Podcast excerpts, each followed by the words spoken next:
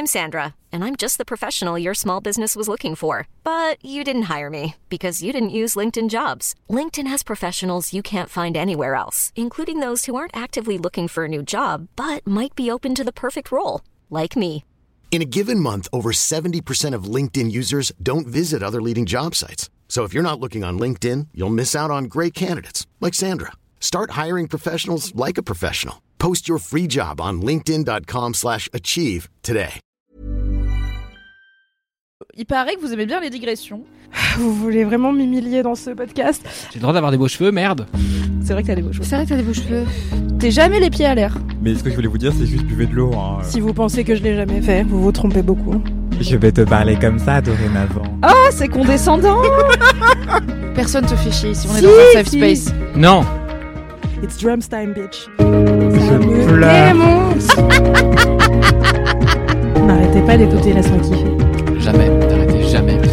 Mais ne vous disputez pas, vous êtes d'accord, vous dites la même chose. Ah bon? Quoi? Hein? Il y a un générique? Hello, bonsoir. Ah, quelle caméra, regardez, c'est incroyable. Attendez, là on est là. Ah. Là, Oh. là, il y a plein Ah. de choses qui se passent dans ce nouveau studio incroyable. Est-ce que c'est, on est d'accord, que c'est Est-ce le premier live Laisse-moi kiffer dans ce nouveau studio magnifique. C'est le premier live Laisse-moi kiffer dans ce nouveau studio et les touches ont l'air de renvoyer vers le même écran. C'est pas celle-là Hmm, N'hésitez pas à nous dire ce que vous voyez, euh, ça nous intéresse. Ouais, mais Je crois regarde, fait, on large. voit ce qu'il y a à, à droite, Ah, c'est-à-dire euh, c'est à droite. Ah, C'est tout bon. C'est moi qui suis juste un imbécile. Bonsoir.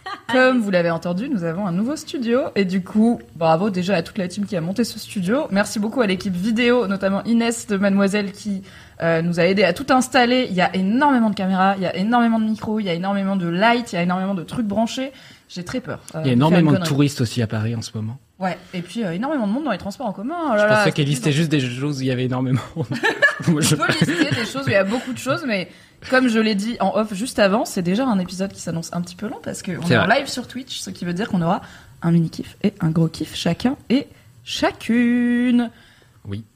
Bonjour aux gens du chat, bonjour Mathis, euh, bonjour Swafia, bonjour surtout Younananas, Iriane, Fenel the Fox, bonjour à Amy euh, qui nous a follow très récemment, à EDBSV et à Amine Mathieu 1, un compte créé il y a 4 jours qui a aucun abonnement, qui est probablement le vrai Amine Mathieu. Salut Amine, n'hésite pas à Salut venir dans Amine, Laisse-moi je kiffer. t'aime. Mais moi aussi de ouf. C'est une déclaration vraiment là. Marie-moi plaît. Ah, comment tu fais le cœur avec les doigts? Ah, mais c'est TikTok. C'est partie de la. Exactement. Ah, je me sens immédiatement tellement vieille. Ouais. C'est Abuseland. Bonsoir Internet, bonsoir Marietou. Euh, je suis Mimi Hegel. J'ai le plaisir d'animer Laisse-moi kiffer depuis déjà un bon moment. Je suis entourée d'une team de choc que je vais comme d'habitude vous présenter via une petite question secrète qui m'a été inspirée par la société de consommation capitaliste dans laquelle on vit tout simplement, ainsi que mes velléités d'achat trop rapidement entravées par le coût des choses. C'est beaucoup trop cher. Du coup, j'ai proposé à la team de me dire quel objet beaucoup trop cher pour rien êtes-vous? Et je vais commencer par Anthony Vincent. Coucou Aruma. Bonsoir. Bonsoir. Euh, L'objet beaucoup trop cher que je suis, évidemment, à la surprise de personne, ce sont des fringues. euh, que Des moi. fringues que tu chines sur Vinted. Exactement, exactement. Je plaide coupable. Euh, j'ai tendance à noyer mon désespoir dans des archives de créateurs que j'aime beaucoup, que je chine sur Vinted amoureusement, et parmi lesquels il y a un kimono beaucoup trop long pour la vie quotidienne, qui est un kimono Heider Ackerman, mon créateur préféré que je cite tout le temps, un designer belge. Sachant que t'es grand, donc s'il est trop long selon Ouais. toi, c'est que vraiment pour moi, je pense qu'il traîne par terre. Quoi. Bah, ça fait une traîne. Moi aussi, il traîne par terre. Ah oui, d'accord. Euh, ok, c'est un kimono de cérémonie. C'est un kimono euh, très cérémoniel, ouais, très solennel, très impressionnant, qui est magnifique, mais en fait, euh, si tu essayes de vivre avec, de prendre le métro par exemple avec, euh, bah, les gens marchent dessus, toi-même tu marches dessus quand tu montes les escaliers un peu trop vite, ils se coincent dans il faut les le portes du remonter métro. comme les robes de princesse, Ouais. tu sais. Bah, je le fais, mais il faut y penser aussi, tu vois. Et dès que ça t'échappe, bah bim, tu te retrouves avec la moitié de ton kimono en dehors du métro. Et c'est assez galère. C'est euh, il moins pire que la moitié de ton kimono dans le métro, mais pas toi. Ouais. Ce qui est genre Ouais, top 3 de mes phobies du métro, tu vois. de- D'avoir ton manteau qui se prend dans la porte, mais pas toi, et que le métro il démarre, et que t'es là, mais si je cours au bout d'un moment, il y a plus de quai. Non, mais je pense que ça. Chacun Oui, ses peurs. Je pense que ça le déchire, ouais. Bah j'espère, faut pas avoir un vêtement trop solide, quoi. Bah en fait il est très fragile ouais c'est de la soie il y a un- il y a deux trois trous de clope dedans aussi donc euh, vraiment en plus il m'a coûté une fortune et demie donc euh, c'est vraiment euh, le pire achat de ma vie et en même temps le plus beau. Est-ce que des fois, genre, tu portes que ça et tu traînes chez toi avec juste ton kimono et un verre de rouge en prenant dans un film euh, Non. d'auteur euh, En viennois faisant comme ça avec ton. Ouais, en faisant des drapés à la Batman croyante. Le move de châle. Bah, quitte Non. à avoir un kimono trop grand, autant utiliser l'aspect dramatique de la chose. quoi. Oui. Non, mais peut-être que je devrais ouais, m'en servir comme robe de chambre intérieure, mais en fait, j'ai envie que les gens le voient, tu vois. Donc souvent, ce que je fais, c'est que je le porte en le nouant pour me déplacer. Et une fois qu'il arrive sur place, je le dénoue en mode drama. Reveal. Et euh, voilà, je l'adore. Incroyable. En Euh, tu te déplaces dans Poudlard. Oui. Peut-être, je sais. Mais, mais effectivement, euh, il est canon, mais beaucoup trop cher. Et du coup, je l'expose aussi chez moi, mais en même temps, Ah. c'est pas fifou parce que ça Bah, veut dire aussi que ça prend la lumière et du coup, ça la- l'altère. En termes de conservation préventive, c'est pas top. Mais d'ailleurs, maintenant que j'y pense, sans vouloir placer un kiff inattendu, euh, Mais en le faisant quand même. Tu placerais un kiff de trop euh, en soum soum Non, je ne crois n'y avais pas. pas réfléchi. mais, euh, mais en fait, effectivement, j'ai écrit un article sur euh, une expo kimono euh, qui vient de commencer au musée Quai Branly Jacques Chirac à Paris. Euh, voilà, donc déjà c'est un musée qui est magnifique, euh, même s'il pose plein de questions sur euh, l'art colonial, les œuvres pillées, euh, spoliées à d'autres peuples, à d'autres pays. Mais euh, mais c'est une superbe expo qui interroge justement euh, le kimono, sa place dans la tradition japonaise et la modernité, sans vouloir parler comme un gros Entre tradition et modernité. C'est ça. Mais voilà. Sachez mais- qu'on a légalement plus le droit de dire le Japon entre tradition et modernité. On est en 2022, c'est fini. C'est, voilà, c'est éculé, trouvez autre chose. Bah du coup j'ai changé, j'ai mis euh, qui transcende euh, les époques et les frontières. Bravo, voilà par Ah, exemple. bravo. Un peu d'innovation, un peu d'imagination. Voilà, du coup je vous mets euh, le lien vers euh, l'expo pour vous expliquer un peu ce que c'est et justement euh, j'explique notamment comment les kimonos en fait peuvent quand ils ne sont pas portés être exposés parce que traditionnellement ça se fait beaucoup. C'est en fait le kimono il est conçu pour être aussi beau porté qu'en deux dimensions quand il est posé sur euh, bah, les murs d'une maison traditionnelle japonaise. Euh, voilà, donc ça sert aussi de décoration parce que les maisons japonaises traditionnelles sont très petites et euh, c'est hyper important d'avoir euh, un objet qui peut aussi servir même quand il n'est pas porté. Voilà, bref, tout ça pour dire que l'objet beaucoup trop cher que je suis, c'est un kimono hors de prix. Très bien. Eh bien, bravo, Bravo. pour ce mini kiff, euh, ce micro kiff glissé en soum soum, puisque je viens d'envoyer un message à un pote pour lui dire tiens, il y a une expo sur les kimonos qui branle si tu veux y aller. Donc ça fonctionne très bien. Ça finit quand l'expo de Monde Marié tout? Euh, là, l'exposition, elle termine le 28 mai 2023. Le combien Le 28 mai 2023. Ok, je vois Ah, que tu viens de répondre à, à tout. Le live finit dans 1h, 1h30 et du coup je me dis c'est soit moi qui ai mal compris, soit toi qui as mal compris. Mais du coup vous avez les deux infos. Cela dit, Anthony, tu es extrêmement optimiste. Généralement les lives à l'MK durent deux bonnes heures. hein. Il y a beaucoup de choses à dire. Mini kiff, gros kiff, ça fait longtemps qu'on s'est pas vu sur vrai. Twitch. Si vous avez un train à prendre, croyez pas trop au timing Non. prévu euh, par euh, cette chaîne car c'est faux. Salut Antoine Yes, je vais pouvoir y aller, dit Marié tout. Super, donc je pense je- qu'elle parlait de l'expo et pas du Je croyais que tu parlais à Sophie en disant salut Antoine. je te- Non, pas du qu'est-ce qui s'est passé alors, dans la. Si jamais, Salut, Antoine. chers auditeurs et chères auditrices, pour rappel, c'est le LMK en live sur Twitch comme chaque dernier mercredi du mois. du coup, je vais aussi parfois parler au chat euh, que vous ne voyez pas quand vous vous écoutez en podcast. C'est normal, il n'y a pas plus de monde que ce que vous ne pensez dans, ce, dans cet épisode. Il y a Dans des ma gens tête. sur Internet et dans ma tête. Soifia C'est Wow. moi. Attends, je voulais t'accueillir de façon enthousiaste et je me suis étranglée en même temps. On l'a refait. Elle te donne tout. Soifia, welcome back Merci. Pour ton deuxième Laisse-moi kiffer, ton premier en live, j'espère que tu vas chanter avec un vibrato très euh, Jennifer de la Starac euh, l'intégralité de tes interventions. As-tu- On va éviter. Pour euh, voilà les gens. Bah, les gens seront très contents, je pense. Dites dans le chat si vous seriez contents, je pense que oui. Mhm, mhm. As-tu trouvé l'objet trop cher que tu es? Oui, alors moi c'est bien moins sexy que Anthony puisque euh, c'est de la bouffe. Non Spoiler, moi Ce aussi. créneau est pris. Vas-y, fonce. Ah bah, on est trois dessus du coup. On est tous les trois moins sexy. Bah, on pourra Est-ce qu'on est partager. surpris Non, on le savait déjà, c'est pas grave. C'est vrai, effectivement. Parle un Donc, peu plus près de ton euh, micro, Soifia. s'il te plaît. Pardon, excusez-moi. Alors du coup moi mon, mon mini kiff. Euh, non pas Non, non l'objet. Ah désolée. Trop tôt, trop Moi-même, tôt. je me perds, t'inquiète. Ça fait qu'une demi-heure qu'on est là. Pas encore. C'est drôle Non. parce que c'est vrai. Euh, non, alors moi je suis euh, du nocciolata à la noisette. Mais seulement à la noisette. Mais pas oui. au chocolat. Vous savez, chocolat noisette, Ah c'est oui. vraiment que noisette. C'est la pâte. euh, c'est en fait, c'est l'équivalent de ce qu'il y a dans le Kinder Bueno. Ah ouais, Mais- c'est de la drogue Voilà. dure du coup. C'est de la drogue dure, effectivement. Et euh, moi je pense que ça c'est bien trop cher pour ce que c'est, mais en même temps c'est délicieux. Donc voilà. Toi, t'es la dame qui parle tout bas ses légumes chez Naturalia. Tu me terrifies, genre vraiment. Non, non, non. Juste de la noisette. Vous avez juste noisette.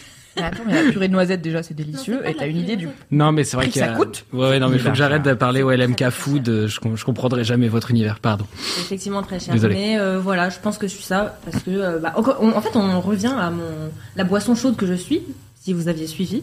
Mais parce que je suis du chocolat chaud à la cannelle et euh, Il y a je un thème, suis quoi. encore une fois un truc un peu sucré, euh, réconfortant quoi. Ouais, on est dans le self-care et après tout c'est la saison, c'est l'hiver. Du coup, Nocciolata, c'est un peu le Nutella des gens qui veulent, euh, qui ont une conscience, tu vois. exactement. c'est le Nutella des gens qui- d'huile de palme. Qui voilà, qui ont fini par être là en mode Hmm, l'huile de palme c'est quand même chaud, on va éviter. Je respecte. C'est vrai. Salut les gros chichis. Ma, alors, il y a Antoine qui dit le mic de Sofia est pas très fort par rapport aux autres. Dites-nous si ça va mieux. Essaye de te rapprocher un peu pour Oui, la suite. Et sinon, on verra si on On peut euh, augmenter le volume en régie. Est-ce que je sais le faire? Non. Est-ce qu'on va y arriver? Oui, probablement. Mhm. Mathis, quelle Mhm. chose beaucoup trop chère pour rien es-tu? Bonsoir. Bonsoir. Euh, je suis une planche de fromage en bar, euh, voilà. POV, euh, c'est trop il un est- il- bah oui. Est-ce que je l'ai volé à Delphine juste avant Peut-être. Euh, vous ne le saurez jamais. Euh, non, mais ouais, c'est ce truc où en bar, euh, il y a un moment où tu commences à avoir faim parce que ça fait euh, 7 heures, par exemple, que tu es là à enchaîner des, des, des bières qui sont peu chères et c'est chouette. Euh, 7 heures, euh, c'est tard pour avoir faim, quoi. Je Généralement, c'est. ça dépend des il y amis. Il y, a des gens bien, il y a des gens intéressants. Parfois. Non, mais je dis pas. Je- C'est arrivé. Non, euh, bon bref, et du coup, euh, quand tu commences à vraiment avoir faim, bah il y a cette planche de fromage qui te tente et qui finalement sera toujours décevante et toujours au moins à 14 euros dans n'importe quelle ville de France et de Navarre. et un bout de chèvre un peu nul à 15 euros Ah avec trois bouts de pain. Et après, il faut re-réclamer du pain. Mais le gars, vrai. il a autre chose à faire parce qu'en fait, il sert des bières dans la vie. Il s'en fout d'amener ton pain. La prio, c'est les gens qui boivent Oui, de la tease. Et c'est vrai. coup, c'est très long. Mimi, Mais- d'où vient ton magnifique gilet? Écoutez, je vais vous dire ça de suite. Euh, vas-y, vas-y. Je... Oui, je continue du coup. Oui, oui, vas-y. Non, par contre, du coup, je, je glisse une petite reco si jamais vous êtes à Lyon. Il y a un, un petit bar euh, à fromage qui est aussi une fromagerie qui s'appelle l'Amour de Nuit. Et un que- bar à fromage. Oui, et que j'aime d'amour. Et c'est incroyable. C'est c'est une meuf qui a, qui a lancé son truc euh, il y a quatre ans, à l'époque où je vivais à Lyon, donc ça fait un petit moment. Et en fait, on était là dès l'ouverture euh, avec euh, bah, ma- mon actuel meilleur ami, dont je vous ai peut-être mentionné le nom une fois ou deux, c'est Camille, c'est la maman de Ruby. Voilà, je remplis mon bingo moi en 10 minutes, de toute façon. euh, C'est triché. Je savais pas qu'il y avait un mini-jeu bingo. et toujours un bingo. Et, euh, et du coup, voilà, on a toujours beaucoup été dans, ce, dans cet endroit où, où on est très bien accueilli. Le vin est très bon, le fromage est très bon, et il y a plein de petites recettes un peu twistées autour de euh, produits de type, euh, genre si vous allez avoir du houmous là-bas, ça va être du houmous with a twist, quoi. Parce que j'adore manger, mais très peu cuisiner. Voilà, donc allez-y, lisez la carte, comprenez-la mieux que moi. Et voilà, l'amour de nuit à. Lyon. Voilà, rue de Marseille, je crois. Très bien. Merci pour cette reco, en plus de cette réponse. On adore glisser des micro-kiffs dans les réponses. Écoutez, Ouais, c'est le but de ce podcast. C'est cadeau. Bah écoutez, personnellement, je suis plutôt comme toi, Mathis, et comme toi, Sofia, puisque j'ai décidé que j'étais euh, des noix exotiques, mais pas trop, mais beaucoup trop chères quand même, à savoir tout ce qui est noix de macadamia, noix de pécan, euh, toutes les noix extrêmement goûtues, mais qui coûtent environ 1800 euros le kilo. Du coup, je n'en achète jamais, et à chaque fois que je vois des recettes où il en faut plus que deux, je suis là, qui suis-je, l'émir du Qatar? Non, donc je ne vais pas en acheter, et je vais mettre de la- des amandes et de la noisette à la place, quoi.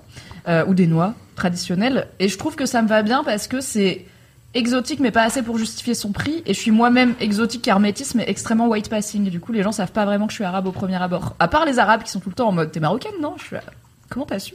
Le Et drapeau. Sinon, euh, le reste des gens sont là. T'es pas un peu espagnol, grec, méditerranéenne, tu vois? Parce que je sens quand même euh, l'huile d'olive. Mais euh, je suis pas si exotique que ça pour une arabe. Et les noix de macadamia, c'est pareil. C'est genre meilleur que les noix normales, mais pas au point de coûter 35 fois le prix des noix normales. Donc faites quelque chose. Réduisez le prix des noix de macadamia. C'est vrai. Peut-être que c'est lié probablement à leur empreinte écologique, leur rareté, etc. Mais c'est pas une raison. Ok, ça pourrait quand même coûter un peu moins cher. Un tout petit peu. Parce qu'en plus, c'est genre bon pour la santé et tout. J'ai fait une petite réclamation au monsieur qui gère le, le prix À de Ah, Monsieur. Macadamia, tout à fait. Lui-même, euh, n'hésite pas à caméra, prendre un petit peu toi. moins de dividendes en fin d'année et à baisser le prix de tes produits. Merci. Voilà. Euh, point mini-jeu, quand même. On n'a pas de mini-jeu pour vous cette fois-ci. Donc comme ça, vous le savez, c'est voilà, il n'y a pas d'ascenseur émotif, vous le savez, c'est direct le sol. Si quand même, j'avais proposé le LM Capoeira qui a été refusé. Car euh, est-ce qu'on a la présentation 80 de ce 000 podcast. abonnés sur Twitch? Non. Et rappelons que à 80 000 ou 100 000, je ne sais plus, abonnés sur la chaîne Twitch de Mademoiselle, je reprends mes cours de capoeira de mon adolescence et j'essaye de vous faire un move ou deux. La bonne nouvelle, c'est que d'ici à ce que ça arrive, je pense que je serai trop vieille pour faire de la capoeira et j'aurai une excuse pour ne vrai. pas en faire ou alors Twitch n'existera déjà plus, je ne sais pas. Euh, donc pas de LM capoeira, mais vous nous avez envoyé plein d'idées de mini-jeux, ce Oui, qui est très cool. vrai. Merci beaucoup. Et on en a beaucoup, mais ils demandent un petit peu de préparation. Ils sont tous plus cool les uns que les autres, mais ça demande un peu de prep. Du coup, est-ce qu'on a prep cette fois-ci? Non. Est-ce qu'on va prêt pour la prochaine fois qu'on est sur Twitch? Oui. Donc d'ores et déjà, je peux vous annoncer que fin décembre, pour le live LMK en live sur Twitch, il y aura au moins un mini-jeu, peut-être plus. On réfléchit à peut-être faire un épisode jeu. Voilà, pour la fin de l'année, là pour Noël. On ne sait On pas. va brainstormer, c'est littéralement une conversation WhatsApp que j'ai eue avec Mathis il y a, Il y a un quart vraiment d'heure. 10 minutes, ouais. Voilà. Donc, euh, On a réfléchi, si l'annonce euh, ouais. était très fiable. Euh, mais en tout ah oui à l'épisode jeu je lis sur le chat bon eh bien très bien dites-nous si ça vous tente peut-être qu'on essaiera de préparer ça pour décembre mais du coup pas de mini-jeu cette fois-ci mais un LMK quand même extrêmement complet puisque c'est l'heure de la deuxième partie de cette intro extrêmement brève Merde. à savoir les commentaires alors juste pour être sûr Soifia est-ce que tu as récupéré un commentaire de ton premier passage sur LMK Alors, euh, Cherche-le tranquille. très bien voilà. Anthony, avez-vous des commentaires? Anthony qui m'a regardé avec un regard genre depuis quand on fait des commentaires en fait dans LMK Pardon, excusez-moi, j'étais j'étais pas prêt euh, pour ça. En fait, j'étais en train de préparer des captures d'écran pour parler de mon futur kiff et tout. Genre, j'essaie d'anticiper, mais j'ai trop Wow. anticipé. J'ai pas prévu l'étape d'après. Euh. Si vous avez un gif à portée de moi, un commentaire à portée de moi, je veux bien. Oui, je oui, bah moi je Matisse, are you ready Ok, bah je vais Ouais, aller ouais. écouter. Non, Ah, non, si, si, si, si, si. Moi, je fais tout, hein. Moi, je m'en fous. Non, non, les gens ils vont péter un câble après les misophones et tout. J'ai- Ok. J'ai peur qu'il y ait de la liqueur dedans. je suis- Mais y a pas de liqueur, c'est un J'ai toujours peur qu'il y ait de la C'est liqueur. comme le truc qu'il y a dans les Kinder Bueno à l'intérieur. Bah comme Ah, euh, t'as notre j'ai chocolat, mais praliné. probablement J'ai praligné. moins Ah, si, j'ai des commentaires. Hmm. Ah, incroyable. Eh ben, vas-y, Euh, Anthony Vincent. Alors, j'ai Jeanne qui me dit, Jeanne Simon Thomas sur Instagram. Bisous Jeanne, si tu m'entends.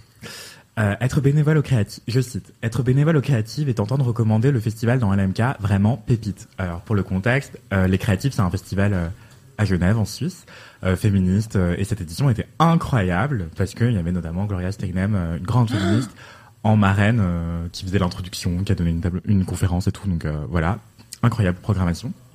Si Les jamais, du talent. j'en profite hein, puisqu'on glisse des micro-kifs euh, quand on veut dans cette émission. Si jamais euh, vous ne connaissez pas Gloria Steinem, qui est donc une figure du féminisme américain de, de la deuxième moitié du XXe siècle, notamment des années 70-80, euh, vous pouvez regarder la série Miss, Miss, Mrs. America, qui euh, parle notamment d'un magazine qu'elle avait fondé et qui m'a permis moi de découvrir euh, ce personnage que je connaissais assez peu, cette personne réelle bien sûr. Encore. Euh, sachant que moi je suis pas trop non-fiction, enfin vous pouvez lire sa page Wikipédia, regardez, il y a sûrement d'excellents documentaires, mais si comme moi vous avez un peu besoin qu'on vous mette de la fiction pour vous intéresser à des choses intelligentes, regardez Mrs America qui est trop bien, et c'est Rose Byrne qui joue Gloria Steinem, et c'est un plaisir. Moi j'ai appris plein de choses parce qu'on n'a pas d'histoire du féminisme en cours, et vraiment je n'avais jamais entendu parler de Gloria Steinem avant je pense il y a trois ans, alors que c'est quelqu'un.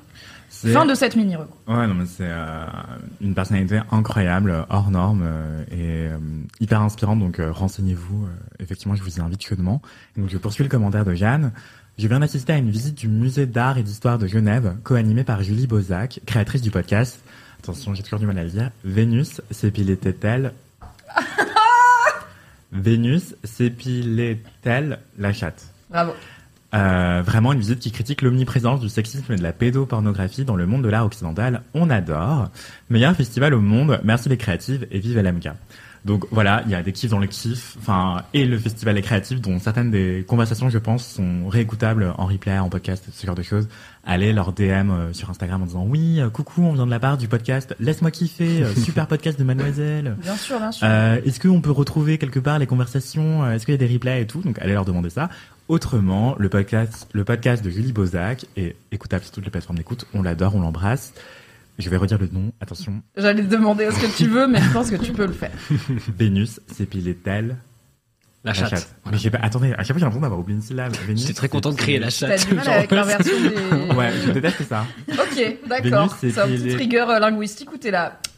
Ça me fait chier. Non mais ouais, c'est c'est hyper compliqué. Vénus s'épilait-elle Non, s'épilait-elle. C'est pas si compliqué, j'ai l'impression, mais. Est-ce que Vénus petits trucs, épilait-elle la chatte Non, je Non. Est-ce que Vénus épilait Bon, voilà, la chatte, c'est moins porteur comme titre, tu vois, c'est moins, c'est moins cash. Merci beaucoup, Anthony, pour ce commentaire. Mathis, déjà, Oui. est-ce qu'il y avait de la liqueur dans ton Lindor Alors, non, il n'y avait pas de liqueur Est-ce dans... que c'était satisfaisant à manger? C'était, c'était satisfaisant à manger. Ce live n'est toujours pas sponsorisé par Lint, mais Toujours encore pas. une fois, n'hésitez pas. N'hésitez Je pense pas. que Sofia, par exemple, serait chaude si on avait des sponsors Lint dans kiffer. Effectivement. Voilà. Donc si vous avez, si vous êtes un lapin, par exemple, bah venez. Oui. Euh, rapport au fait qu'on sait tous que c'est des lapins qui gèrent Lint. Bien Euh, sûr. Du coup, moi, j'avais pas mal de commentaires et comme j'ai pas très bien fait mon travail et que j'en ai screené plusieurs, C'est excellemment bien. je vais, je vais en lire vite fait plusieurs. Ouais, on va dire deux. Ouais, deux, très bien. Deux, c'est plusieurs, c'est bien. Euh, J'ai un commentaire de Lucie qui dit coucou, un petit message d'une LMK fidèle. Alors tu n'es pas une LMK, tu es une LM Crado, LM Caribou, LM Cœur. LM Cœur, mais tu n'es pas une LM. Je suis désolé, mais personne. LMK est un podcast. C'est pas possible d'être un Tu ne podcast. peux pas être un podcast. enfin si, enfin si, du coup. Bah, Dramatis, par exemple, tu es C'est un un podcast. pod- je suis un Mais podcast. tu es plus que Dramatis. Je suis plus que Dramatis.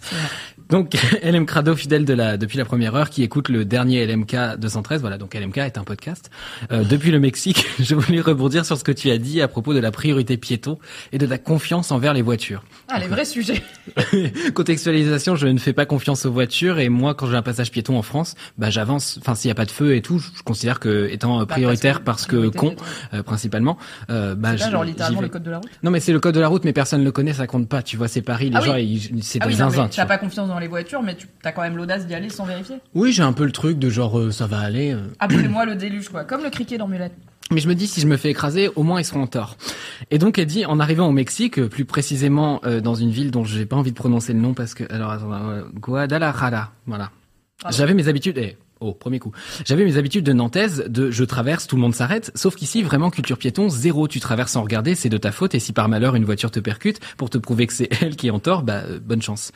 Hop, j'ai eu des j'ai eu des débats très animés avec mes colocs mexicains à ce propos, euh, qui pensent que c'est normal alors que non. Bref, ça me manque de pas pouvoir traverser n'importe comment et la culture piéton c'est bien plus précieux que ce qu'on croit. PS, merci pour tous ces podcasts de qualité. J'ai l'impression d'avoir un petit bout de France avec moi et de voyager avec vous. Merci à toute l'équipe Ah. LMK et félicitations pour ton nouveau podcast. Merci beaucoup Lucie, c'est beaucoup trop mignon ce commentaire. Oui, c'est Et très chou. Je voulais juste aussi rebondir avec un commentaire qui est très chouette et non, il y a des trucs à prononcer en allemand. Pardon. Euh, c'est une personne qui s'appelle T, T-Y, euh, et qui a un nom compliqué que je vais pas lire, euh, qui dit coucou Mathis, je t'écris suite à l'écoute du dernier épisode. Peut-être Ty. C'est le nom d'un acteur, par exemple. C'est c'est un vrai truc. J'imagine que c'est Tyler, à la base. C'est possible. Euh, du coup, il dit, je t'écris, euh, ou elle d'ailleurs, j'en sais rien. Je t'écris suite à l'écoute du dernier épisode et euh, de ton kiff sur Montréal. Tu parles ensuite d'une ville en Allemagne avec un métro suspendu sans te souvenir du nom. C'est pas grave, c'est LMK. Merci. Alors cette La moitié des infos ou pas? On a la ville, on a pas le nom, Euh, normal. oui. Alors cette ville s'appelle euh, Wuppertal. Euh, c'est aussi le nom d'un groupe d'électro d'ailleurs. Et euh, ce n'est pas un métro, mais un tramway suspendu. Son nom, c'est attention, c'est de l'allemand. Et c'est là où je vais peut-être avoir du mal. Ça s'appelle le Schwebebahn. Schwebebahn. Ça vous semble cohérent ou pas? Est-ce que je peux regarder peut-être? Parce que euh, j'ai fait vraiment 12 ans d'allemand, mais bon. là, je me 12 mets- ans, Je vais Wunderbar Je me mets peut-être une balle dans le pied là en disant ça. Non, ça va, il est pas trop tricky. Schwebebahn. C'est écrit petit. Euh, je fais Boban. Je suis jeune. Voilà. Je vais Non, mais tu l'avais, tu l'avais, tu l'avais bien presque. Moi, je l'avais bien. Bon, presque. Euh, bref, du coup, je vais pas le redire. Euh, historiquement, c'est le premier monorail suspendu au monde. Et aussi, Wuppertal est une chouette ville car j'y ai vécu un an lors de mon Erasmus. Euh, Autant te dire que j'ai testé le tram sobre et bourré. Et c'est extrêmement perturbant dans les deux cas. Voilà, passe une bonne journée et vive LMK, évidemment. Et je trouve ce commentaire très chouette parce qu'il y a Oui. tout ce que j'aime dedans, des transports en commun et des villes en allemand qu'on peut pas prononcer. Ça, Tu l'as eu du premier coup. C'est vrai, mais j'aime bien me plaindre des Allemands dans le doute. J'aime bien plaindre des Allemands, ce sera peut-être le titre de cet épisode. Je viens de me rappeler que j'ai une passion monorail, j'adore les monorails et Mais du coup moi je aussi. note pour en faire un kiff un jour tellement j'aime les monorails. Vraiment, je suis là. Un monorail suspendu, mais mon rêve, je vais y aller juste pour le prendre. mais non, mais en vrai, ouais. Mais ouais. Mais tu vois les images, ils ont fait des trucs zinzin. Bon, pourquoi il n'y a pas une plus grande culture monorail I don't Mais know. ouais. Sois fier. Est-ce que moi tu as trouvé un commentaire issu de ton dernier passage? Super. Quel Alors, professionnalisme. Pour euh, rappel, si jamais j'avais, parce que ça fait un petit moment maintenant, j'avais parlé de Nana, le manga slash animé, comme vous voulez, selon vos préférences. Voilà. Et donc, j'ai reçu euh, deux petits commentaires très mignons et très sympas. Alors, je vais vous les lire tout de suite. Un premier commentaire de Alexa Ayana. On te- on t'embrasse. Oui. Alors, coucou, un petit message suite à ton kiff sur Nana dans LMK. Merci d'avoir parlé de ce manga. Je l'ai lu à 10 ans. Ma maman m'avait acheté le tome 10 de façon complètement random. Et depuis, c'est The Manga. The avec l'accent évidemment. Aujourd'hui, encore malgré mes 26 ans. Alors, je suis vraiment heureuse de voir que des personnes le découvrent aujourd'hui, encore en 2022. Il m'a tellement fait aimer Vivienne Westwood. La base. Oui. Euh, quel était mon sujet pour mon, pour mon bac en art? Incroyable. Voilà, je me souvenais pas de ça. J'espère que tu reviendras vite dans LMK. De gros bisous. PS, les verres sont trouvables sur plusieurs sites. Les verres fraises. J'ai même vu un duo de pins où genre chaque des pins pour genre de BFF où chaque pin c'est une main qui tient un verre fraise. J'étais là, je vais l'offrir à ma sœur pour Noël. C'est possible. Elle regarde pas LMK donc je peux le dire, ça va pas la Si spoiler. jamais je sais que mon frère regarde ce live, tu n'as pas d'idée pour Noël Voilà, en voilà une. Je vous mettrai le lien euh, quelque part dans la description. euh, voilà. Voilà le premier commentaire très mignon. Et ensuite, nous avons un deuxième commentaire de Colline qui nous dit Salut Sofia, je suis une LM kiffeuse de la première heure. Voilà, voilà par exemple un nom de LM Crado. C'est vrai, ouais, LM Ce n'est kiffeur, pas c'est sympa. Toujours pas un podcast, c'est une personne. Voilà. Et je voulais t'envoyer un petit mot pour ton premier passage dans LMK, c'est adorable. J'ai également lu et adoré Nana il y a une dizaine d'années, relu tellement de fois depuis, ce que je comprends. Ma meilleure amie m'avait offert deux verres avec des fraises de, à, mon à mon emménagement dans le sud. Et ensuite, il y a un spoil du manga, donc je ne vais pas vous lire le reste, mais euh, merci pour euh, ton partage, ça fait plaisir. D'ailleurs, j'ai été spoilée d'un petit bout du manga, j'étais un petit peu dégoûtée, j'avoue, Ah. mais c'est pas grave parce que c'était peu après. euh, enfin, j'y arrivais, j'y arrivais, donc ça allait. Voilà. L'événement, l'incident, avec un Exactement. grand I. Oui, par rapport au commentaire précédent, Nana à 10 ans, c'est un peu, c'est un peu jeune quand même peut-être. Peu mais c'est classico, tu vois, lui acheter le tome 10 quand elle avait 10 ans, c'est classico l'époque où les parents ils pensaient que tous les mangas et les animés c'était pour les enfants. Anyway, et euh, que et du coup à la télé quand ils passaient les animés, ils les passaient dans les chaînes pour enfants.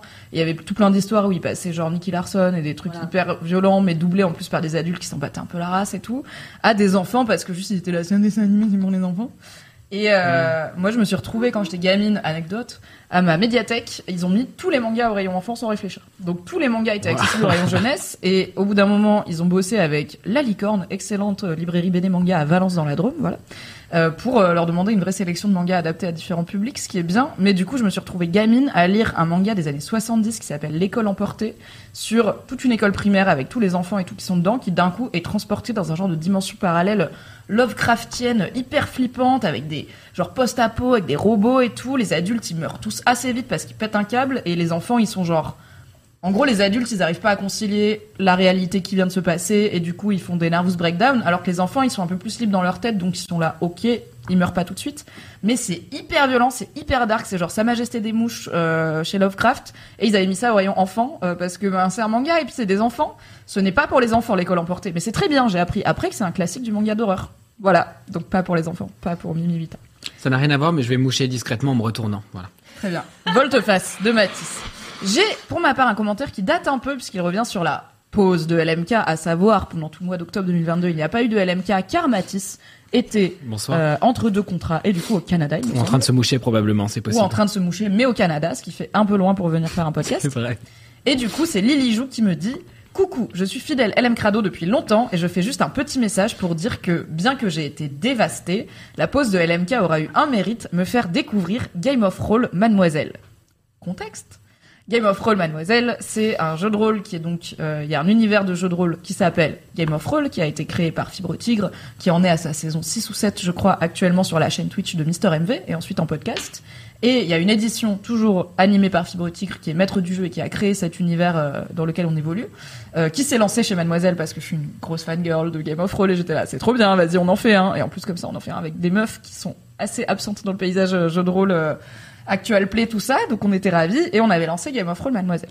Voilà de quoi on parle. Donc c'est un jeu de rôle qu'on fait sur Twitch où en gros on joue des, des aventurières euh, dans une aventure médiévale fantasy et Fibre Tigre c'est le maître du jeu donc il nous raconte une histoire, il nous raconte une situation. Il dit voilà vous arrivez en ville, euh, vous voyez euh, une échoppe qui vend tel truc, un mec qui vous propose ses services, une ruelle sombre où il y a un truc de louche. Que faites-vous? Et là c'est à nous de décider d'improviser ce qu'on va faire et après des fois on lance des dés pour réussir ou rater des actions. Bref. Back to Lily Jou, qui dit?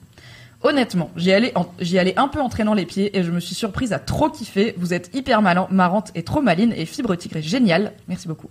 Euh, big up à Clémence Boyer, euh, anciennement de Daron et qui maintenant écrit du jeu de rôle, notamment pour Fibre Tigre, qui est joueuse dans Game of Roll Mademoiselle et qui est clairement la seule personne à avoir de l'expérience en jeu de rôle autour de la table et qui est trop intelligente. Elle comprend les énigmes elle prend des notes et elle se souvient de ce qu'on a fait la fois d'avant. Moi, je suis avec Aïda et Alix Martino et on est là. On va improviser des trucs, let's go! Donc, big up à Clémence. Bref, merci de me faire découvrir un tout nouveau pan de la culture, je suis joie. PS, rien à voir, mais je me suis rendu compte il y a peu que j'avais lu au moins un livre recommandé par chaque membre de la team originelle de Laisse-moi kiffer. C'est dire si vous les vendez bien. Le tien, donc le mien Mimi, c'était Vita Nostra, et merci. J'en garde un souvenir un peu spooky et dérangeant, mais si chouette. Vita Nostra, c'est très bien. Cherchez euh, Vita Nostra, laisse-moi kiffer. J'ai tout un épisode où je vous en parle, où c'était mon kiff. Et c'est d'ailleurs un livre qui m'a été recommandé par Fibre Tigre, donc la boucle est bouclée. Et j'en profite du coup de ce commentaire pour vous informer, si vous n'aviez pas eu l'info, que Game of Roll Mademoiselle est de retour mais n'est plus produit chez Mademoiselle, s'appelle Game of Reroll et on a repris l'équipe originelle, à savoir Clémence Boyer, Alix Martineau, Aïda que vous connaissez bien dans Laisse-moi kiffer, et moi-même et Fibre Tigre. Le premier épisode est donc c'est sur la chaîne Twitch de Fibre Tigre. Le premier épisode est déjà dispo sur sa chaîne puisqu'on l'a fait en, il y a deux mois. Le replay en podcast euh, est dispo sur mon Patreon et il sera dispo bientôt sur le flux Game of le classico. Et je peux vous le dire en exclusivité en espérant que la date ne va pas changer à nouveau. Normalement, jeudi de la semaine prochaine, Game of Reroll est de retour sur la chaîne Twitch de Fibre Tigre. Voilà. Donc, si Game of Thrones Mademoiselle vous manque, Game of Thrones Mademoiselle réexiste. Donc, et c'est, on continue l'aventure. Donc, vous pouvez soit commencer maintenant parce qu'on fait un bon gros euh, bilan de où est-ce qu'on en était. Parce qu'en plus, peu importe, euh, enfin, il y a eu aussi beaucoup d'épisodes qui n'ont pas eu lieu parce que problème de planning, parce que Covid, parce que tout ça. Donc, euh, dans tous les cas, on avait fait une pause. Mais si vous avez suivi le début de l'aventure, vous pouvez nous retrouver sur Game of Reroll. Merci beaucoup à Isaac qui a donné une dédicace à Fibre Tigre euh, dans le chat, comme ça vous pouvez retrouver sa chaîne. Ok. Je sais Mathis que tu as demandé, peut-être en urgence, on ne sait pas, sur Instagram, des vides bolos et des anecdotes de stars aux gens. On en a reçu beaucoup, donc merci déjà, et merci de partager avec nous euh, vos moments les plus glorieux. Et on a dit, comme on a fait anecdote de stars dans le dernier épisode qu'on a tourné, on va faire vide bolos. Du coup, Mathis, quelle est la vide bolos du jour? Alors, donc j'ai euh, méticuleusement, comme tu l'as dit, euh, trié il y a quelques semaines et rangé dans des petits dossiers avec des couleurs et des sous-catégories. Oui, et des Euh, gommettes et des gommettes, euh, vos vides bolos, euh, vos anecdotes de stars, parce que je suis quelqu'un de consciencieux. Euh, voilà, et ignorer totalement la story où j'ai mis des flammes et où je vous ai demandé des anecdotes il y a 10 minutes. Mais il se trouve que j'en ai reçu vraiment, vraiment, vraiment beaucoup, ce qui fait que du coup on va être tranquille pour quelques semaines, donc vous pouvez arrêter d'avoir des vides bolos, ça sert plus à rien. Euh, Continuez quand même à vivre des vides bolos parce que c'est fun. Voilà. Bon, il y en a une première qui est un peu triste mais un peu courte. Euh, une petite vie de bolos. Il y a huit jours, grande fête dans notre entreprise. Bingo, je gagne le gros lot de la tombola, un cadeau à 500 boules. Trop de joie. 72 après, on constate que j'ai aussi gagné le Covid. Espace cinq petits points. Voilà, donc c'est très court et c'est très triste et très relatable. Nous sommes en pleine, euh, en plein début de neuvième vague. Faites attention à vous. Oui. Euh, voilà, je Un parle comme un l'air bien présentateur entamé télé. parce que vraiment l'intégralité des parents, des gens que je connais, y compris les miens, ont tous le Covid. Donc ça commence chez les sexagénaires là et attention ça va redescendre, ça va ruisseler. Ah, ouais, c'est le seul ruissellement qui, qui fonctionne vraiment. Oui. Euh, J'ai une anecdote euh, de star, euh, de, de presque star, de Lucie. Bon, c'est, enfin, c'est une anecdote quoi. Elle nous dit Hello, j'espère que vous allez toutes et tous très bien. J'hésitais depuis un moment à vous écrire car mon anecdote concerne une star qui n'en est pas vraiment une, aka Stéphane des 12 coups de midi. Ah ouais c'est niche. Quelqu'un sait qui est cette Alors personne? attends, je vais googler parce que alors. Je sais pas si c'est une vie de bolos, mais ou si c'est juste un moment de ma vie un peu voilà. Euh, J'étais chez mes parents il y a pas très longtemps, cet été je crois, et euh, mes parents regardent la télé, ce que moi je ne fais pas, et du coup quand Hmm. j'y suis, je suis là bon moi je vais regarder la télé, ça fait longtemps, ça m'informe un peu sûr. sur ce qui se passe, et ils ont regardé une émission qui m'a passionnée, c'était la meilleure chose, c'était genre France 2 qui a fait un concours des plus grands champions de plein d'émissions de Oh. culture générale, genre tout le monde veut prendre Incroyable. sa place, question pour un champion et tout, et ils les ont fait s'affronter, genre c'était le choc des titans des jeux de culture générale, et moi c'est ma passion, genre, quand j'étais gamine, je voulais aller qui gagner des millions et tout, donc mais j'ai jamais été. Quoi Ah, un jour peut-être j'irai faire un jeu télé de culture J'ai un prof. gagner des trucs. J'ai un prof qui avait fait question pour un champion. BG. On était tellement fiers. Et du coup, il y avait un mec des 12 coups de midi qui était apparemment un des champions historiques et qui est aussi euh, Asperger, donc une forme Mm. d'autisme. Et je et apparemment, donc les 12 coups de midi, c'est un jeu télé euh, présenté par Jean-Luc Reichmann sur la 1, Ouais. apparemment. C'est ça. Euh, et donc moi je connaissais pas et apparemment il est resté très longtemps et ça a Mhm. beaucoup servi aussi à faire de la, de la pédagogie et de la sensibilisation autour de qu'est-ce que c'est le syndrome d'Asperger et tout. Donc je vais voir si c'est lui ou pas. Sinon euh, cette anecdote n'aura servi à rien mais elle vous aura passionné quand même. Bah, on sait pas si c'est Stéphane. On croise les doigts. Je continue l'anecdote en attendant. ouais. Et du coup, euh, elle nous dit, je ne sais même pas si vous avez la ref. Enfin bon, j'essaie de combler votre pénurie. oui. Venant de la même ville que lui, c'était donc euh, probable. Je l'ai croisé un jour dans un supermarché. Il était en train de râler car tout le village affichait des photos de lui. Très peu aimable ce Stéphane finalement. Voilà, c'est tout pour moi. Je vous embrasse. Alors c'est pas lui. Et Mais j'essaye de comprendre du coup qui est Stéphane. qui est Stéphane Voici.fr nous dit Stéphane Patingre est connu pour être maître de midi dans l'émission Les 12 coups de midi. Mais qu'est-ce que ça veut dire maître de midi Bah, ça veut dire qu'il a gagné. Ah, il, ah oui, il devient le 20 août 2022 maître de midi et il a remporté sa centième participation à l'émission. Il, il est donc rentré dans le top 5 des plus grands maîtres du C'est midi. terrifiant par contre. Et je te montre sa tête. C'est Ah, mais je l'ai déjà vu, Stéphane. Voilà, c'est il c'est le moment rien peut-être le moins visuel bon, de ce Vous podcast. avez internet a priori, vous êtes sur Twitch. donc, euh, ouvrez Google Images, ce sera plus simple. si seulement on pouvait streamer des écrans sur Twitch, ce serait pratique ou pas Mais Cosia, je sais pas. pas? Bah, j'avais pas prévu de. Bon. Oui, oui, non, mais t'inquiète, je le fais jamais sur Je sa- mais je savais pas qu'on afficherait Stéphane en gros plan. Bientôt, on bientôt on le mettra Stéphane. derrière. On aura du fond vert et on mettra Stéphane en 3 mètres sur 4 derrière nous. On a l'écran là, mais on n'a pas la scène. Oui, on vrai. a juste pas setup, mais on s'était prêt pour. Je, je vais arrêter de vous promettre des choses pour la prochaine Oui. fois parce que finalement, je Un jour, il y aura Stéphane quelque part sur ce plateau. Voilà. C'est tout ce qu'il faut Eh, savoir. Ok, on vous promet que Stéphane, le grand maître de midi, viendra un jour dans Laisse-moi. On est Stéphane de toi. Imagine, je fais un gros kiff sur les jeux télé de culture générale et là, oh, happening, il y a Stéphane qui arrive, on se challenge et tout. Mais bon, je sais pas vraiment qui c'est, donc ça va pas me passionner, mais ramener plutôt, genre, à la limite Samuel Etienne, on est sur Twitch, il fait question pour un champion, c'est cohérent, tu vois. C'est cohérent. Euh. Je sais pas si vous vous rappelez cette émission où il disait euh, oui, euh, vous vous souvenez de votre amoureux d'enfance ou de cet ex horrible qui vous a largué? Et ben, il est là derrière ce rideau. Et puis, Ah oui la personne apparaît. Ah Comment oui, ça s'appelle comment ça s'appelait Oh non. Jean-Luc Delarue ou je sais pas qui. Pendant qu'on réfléchit, je vais vous lire un commentaire du chat. Euh, Toute une Véry, histoire Laisse-moi kiffer Non. corps, qui s'appelle euh, de Traficote, qui nous dit C'est trop marrant, moi c'est le Game of Thrones Mademoiselle qui m'a fait découvrir Laisse-moi kiffer, que je Ah. suis en train de rattraper du début, et je viens tout juste d'écouter l'épisode sur Vita Nostra. Est-ce le mois des coïncidences Hmm. Eh bien non, Traficote, car d'après Alix Martineau, la reine des coïncidences, le mois des coïncidences c'est octobre. Octobre. Hmm. Et toutes les coïncidences qui n'arrivent pas en octobre ne peuvent pas être marquées au saut du mois des coïncidences, mais peut-être du mois des étoiles qui s'alignent, on peut dire, mais c'est plus long quoi. Ça roule moins en bouche. Il y a que la vérité qui compte apparemment. Exactement. Et il y a des extraits Merci. sur TikTok, c'est un plaisir vraiment. Du coup, je passe vraiment. Les zoomers de TikTok qui redécouvrent les Ouais, émissions vraiment. télé Ah, des années incroyable. 2000, mais vraiment, il n'y a pas du contenu original à produire sinon. Ouais, TikTok, il y a beaucoup Merci de beaucoup, recyclage quand même. Mais c'est parce que c'est une génération écolo. Voilà. Tu manges une note chetée là. Hein. Il y a Ah, qui disait aussi dans le chat euh, Quoi, attendez, il y a plus de 5 qui ont remporté plus de 100 fois l'émission euh, Les 12 coups de midi? Bah ouais, mais tu vois, le mec il a gagné pour la première fois en août et en novembre il en était à sa centième, donc ça va relativement vite dans une vie, tu vois. parce que c'est tous les Bah, jours. oui, c'est tous les jours, vraiment. Moi, je sais que mes grands-parents, ils écoutaient ça à fond. Oui, en fait, t'es, dé- t'es dédommagé par ce genre de jeu télé quand tu, euh, quand tu, quand c'est un jeu où tu sais que tu peux rester longtemps, comme euh, bah, tout le monde veut prendre sa place et tout. Euh, il te dédommage par rapport à ton travail parce qu'effectivement tu ne travailles pas et pour peu que tu sois pas à Paris, bah tu passes du temps à Paris, euh, à l'hôtel et tout. euh, Donc, ils te payent le même prix que ton salaire? Je crois. Hmm, je savais pas ça, tiens. En plus de te faire gagner des trucs. Je crois parce qu'il me semble qu'ils avaient expliqué un peu dans C'est l'émission, hyper du coup, dans le jeu des, le Mais choc des clair. héros là, euh, des, des jeux, des jeux télé. Il me semble qu'ils avaient expliqué un peu la, la partie pratico-pratique. Anyway, après quasiment une heure de live, il est peut-être temps de passer au kiff. C'est peut-être l'heure. Du coup, on a des jingles Ah, non. Non, très bien. Non, non, vraiment pas, on va chanter. Eh bien, non, euh, Bah, pas si. moi en tout cas.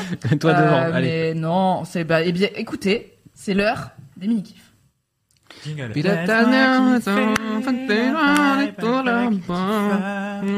Vous voyez, c'est pour ça que je le fais pas. C'est pas grave, merci de l'avoir fait. On va commencer à ma gauche avec toi, Anthony. Quel est ton Ah, mini kiff euh, oui, cette semaine, sûr. ce mois-ci Euh, même mon mini kiff, c'est un podcast, euh, car je ne suis qu'amour, je partage euh, les bonnes vibes et les bons plans. Euh, un podcast qui s'appelle Hotline, en deux mots, H-O-T plus loin L-I-N-E, euh, comme une ligne chaude finalement. Mhm. euh, Vous l'aviez, vous êtes bilingue voilà. C'est un podcast, une création originale Spotify, euh, avec Nouvelles Écoutes, qui est un studio de podcast également. Et euh, Hotline, c'est présenté par Naya Ali, qui est une ancienne de Mademoiselle d'ailleurs, maintenant fait. repense. Oui. Et euh, toute une bande de chroniqueuses qui est archi, archi, archi méga drôle. Mais avant de, de parler des chroniqueuses, je vais peut-être vous présenter brièvement le concept. En fait, chaque épisode, c'est un podcast qui est hebdomadaire. Chaque épisode dure deux heures. Attention, ne paniquez pas. De toute façon, vous êtes sur Laisse-moi kiffer, vous avez l'habitude. Oui, franchement, si vous étiez, pour, si vous étiez team format court, vous seriez vraiment pas là. Et en Plus gros, en deux heures, il y a chaque épisode tourne autour d'un thème. Ça peut être euh, la jalousie, la sodomie, euh, le le, le la friendzone, n'importe quoi, n'importe quel thème sentimental ou sexuel. Et donc les chroniqueuses échangent autour de ce thème, leurs expériences, leur euh, leur point de vue, etc. Et ensuite la deuxième heure, c'est une partie un peu plus Dr Love où elles répondent à des notes vocales laissées par l'audience ou alors des appels en direct qu'elles prennent en direct. Et du coup, c'est hyper intéressant. C'est c'est le moment de résoudre euh, des dilemmes amoureux, des dilemmes sentimentaux, des dilemmes sexuels. Euh, c'est drôle parce qu'en fait ce podcast a été lancé en juin 2021 et c'est l'époque où je pitchais quelque chose de très semblable chez Mademoiselle qui n'aura pas lieu. Euh, donc je suis très content, je vis le podcast par procuration. Et euh, c'est une réunion non mixte de meufs, tu vois, le podcast. Donc il est vraiment euh, très intéressant. Euh, mais l'audience, elle est, elle est de tous les genres. Donc il y a aussi des mecs qui témoignent parfois, des personnes non binaires et aussi beaucoup beaucoup de meufs. Et, et voilà. Et c'est hyper cool. C'est vraiment très drôle. Et en fait, à force de l'écouter, j'ai réalisé à quel point mon éducation sexuelle et intime était fucked up, mais aussi à quel point elle était encore euh, en cours en fait et qu'on n'a jamais fini Rien n'est d'apprendre. perdu. Euh, ouais, rien n'est perdu, tout est à apprendre, tout est, tout est à déconstruire et à construire aussi. Donc c'est hyper intéressant. euh, Ça, je trouve que ça pallie un manque énorme euh, que j'avais, et peut-être que d'autres gens ont. Et c'est aussi des conversations qu'on n'a pas forcément euh, envie d'aborder avec des gens qu'on connaît dans la vraie vie, comme sa famille, ses amis ou même ses amours. hein, D'ailleurs, Euh, parfois on n'arrive pas à en parler. Et du coup, c'est hyper intéressant à écouter, écouter les, problèmes des autres aussi, se dire ah qu'est-ce que j'aurais fait à sa place et tout machin. Et en fait, c'est le genre de conversation que j'adore avoir avec mes potes. Et je sais que j'ai une pote avec qui je vais courir euh, tous les week-ends. Et en fait, à chaque fois, on fait genre on refait le monde, notamment euh, nos amours, nos amitiés et euh, nos, nos histoires de cul aussi. Et, euh, et vraiment, euh, c'est mes moments préférés. Et du coup, j'adore écouter ce podcast. Et à force de l'écouter, j'ai l'impression d'être devenu copain, copine avec toutes ces meufs. Et voilà, donc juste pour les citer parce qu'elles le méritent, il y a Rosa Bernstein qui est comédienne humoriste et qui a aussi un propre, son propre podcast qui s'appelle Les mecs que je veux ken. Euh, Claude Très jalouse de ce type de podcast. hein. Historiquement, vraiment, la Go, elle a créé un podcast qui s'appelle Les mecs que je veux ken, et elle a dit, bah, je vais inviter des mecs que je veux ken. J'étais là, mais voilà, mais en fait, j'aurais dû le faire, tu vois. C'est juste, faut pas avoir honte, faut y aller dans la vie. J'espère qu'elle a pécho grâce à son podcast. Bah, il me semble qu'elle a pécho parfois avant même de les inviter. Les mecs je euh, il y en a qu'elle a ken Eh. après, ouais. Ah, Spin-off, ok. spin-off. Bah, le- Me le volez pas, ok Je Je crois qu'elle a, elle a déjà fait un spin-off à travers un livre, mais je suis pas là pour faire sa promo. Euh, mais écoutez-le si vous voulez. Mais en fait, il y a aussi beaucoup de meufs dans son podcast et je l'ai écouté. Euh, c'est moins ma cam, mais c'est intéressant quand même. Donc Rosa Bernstein, Claude Emmanuel, qui est euh, mannequin, activiste, euh, est hyper intéressante. Elle est aussi euh, consultante en diversité et inclusion pour des maisons de mode principalement. Il y a Léa Toussaint, qui est créatrice du compte Instagram Merci beaucoup. Elvire Duval-Charles, qui est créatrice du compte de Révolution, réalisatrice du documentaire du même nom, fondatrice du ciné-club féministe Tonnerre, et autrice d'un essai Féminisme et réseaux sociaux. Euh, mon Dieu, elles sont beaucoup trop nombreuses. Si je continue comme ça, ça va être interminable. Clarisse Lewis, qui est créatrice du compte Twitter Clarification. Je sais pas si vous avez vu passer ce thread énorme sur comment faire une fellation. J'ai le droit de dire tout ça sur Twitch? Oui, oui, t'as le droit, vas-y. Vraiment, alors, lundi soir, j'ai fait BFF avec Marie-Camille alias Barikigai et on a eu une question sexo et on a vraiment pas, bah, du coup, genre, la question c'était, quelle est-ce qu'il y a une pratique sexuelle dont, euh, dont tu te considères expert ou experte? Et moi, je suis arrivée, j'ai dit, je suis super forte en pipe. Et du coup, les gens étaient là, comment on fait? Et je suis là, ok, genre, j'ai mis avec une bouteille de sriracha parce qu'on mangeait des gyoza. Waouh. Après, au bout d'un moment, j'étais là, mais du coup, t'avales ou pas? Et après, on a parlé sperme, enfin, c'était un bordel. Donc, et elle a toujours sa chaîne. Donc, je pars, je tente chez les chaînes des autres, tu vois. Mais je pars du principe que c'est bon, on peut parler fellation. Ok, bah du coup elle avait fait ce thread qui avait incendié Twitter à l'époque et tout, mais bon, être une femme sur les internets c'est vraiment l'enfer. Ouais, elle s'était fait maxi harceler et tout. Et c'est aussi la créatrice de la bringue. Effectivement, j'allais dire non effectivement. euh, non non, bien sûr, euh, elle a créé des soirées en non mixité euh, entre femmes qui s'appelle La Bringue. Euh, le podcast, le, le, le lien arrive. Et, et aussi, il y a également Manon, créatrice du compte Le Cunu, et d'un jeu qui s'appelle Le QIZ, C-U-L-I-Z, voilà, passion jeu de mots. Anissa, qui est influenceuse et créatrice de MeToo Animation, donc qui dénonce les violences sexistes et sexuelles dans les colonies de vacances, euh, des violences qui sont pédocriminelles en fait. Euh, et Camille, créatrice du compte TikTok Camille te signe, où elle apprend la langue des signes. Euh, voilà. Et du coup, tout ce joyeux mélange qui partage des identités de genre et des sexualités parfois différentes, c'est hyper intéressant. Ça fait qu'elles ont toutes des points de vue assez différents et ça donne une richesse extraordinaire. Et euh, je trouve que ça, ouais, ça, c'est des cours d'éducation sexuelle et intime hyper drôles en fait, en creux. Euh, donc voilà, c'est mon mini kiff, c'est le podcast Hotline euh, qui est sur Spotify. Oui, je pense que comme c'est un Spotify original, pour le Oui. coup, il doit être que sur Spotify. Voilà. Euh, pour les plus anciens et anciennes d'entre vous, euh, si l'émission vous manque, peut-être que Hotline remplira ce vide dans votre cœur. Ou dans euh, votre. ou Dans votre. Et euh, bon, détail qu'on n'a pas dit, euh, c'est aussi beaucoup de meufs racisées au niveau diversité dans Hotline. Et pour avoir été hier à une soirée euh, super hein, en soi, mais de créateurs et de créatrices de podcasts qui étaient extrêmement blanches en termes de diversité, il y en avait peu. Bah, du coup, je me dis que je vais le mentionner. C'est quand même rare d'avoir un podcast qui est animé par une femme noire. En France, il n'y en a pas tant, des podcasts d'ampleur, Spotify original et tout.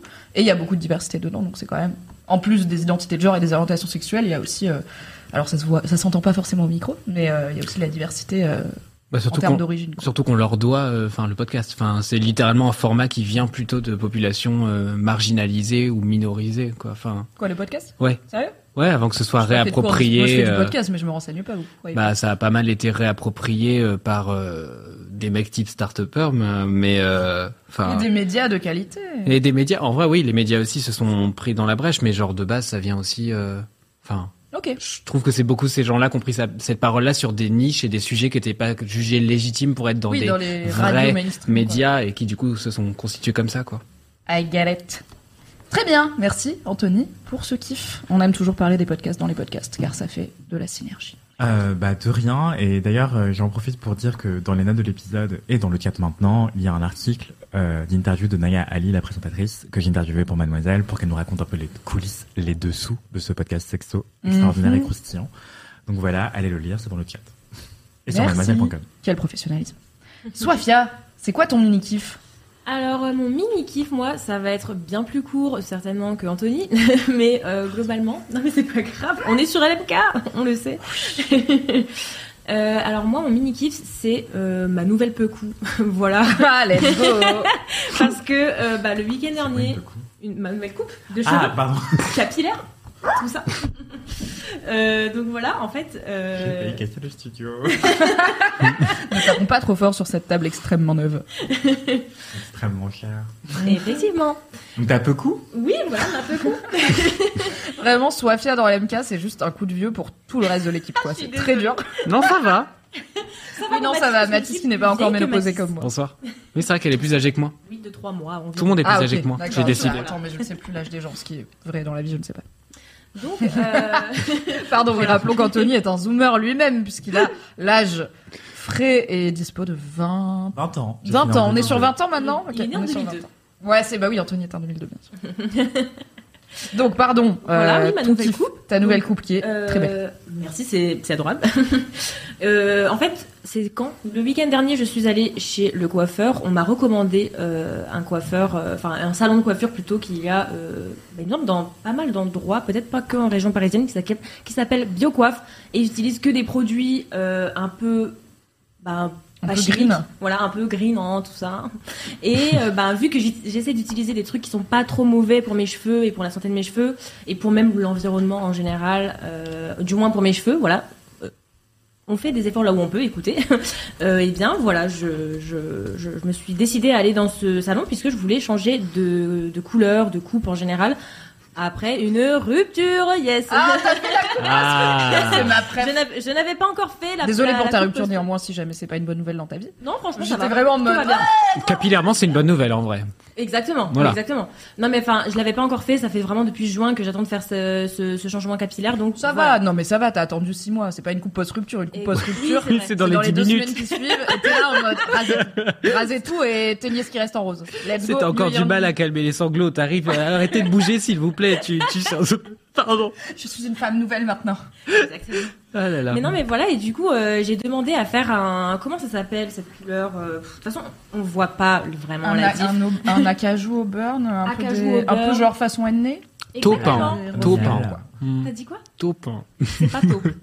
C'est pas Je connais aucune couleur, je, laissez-moi. Terracotin. Hmm. Terracotta un petit peu, ouais, c'est ça.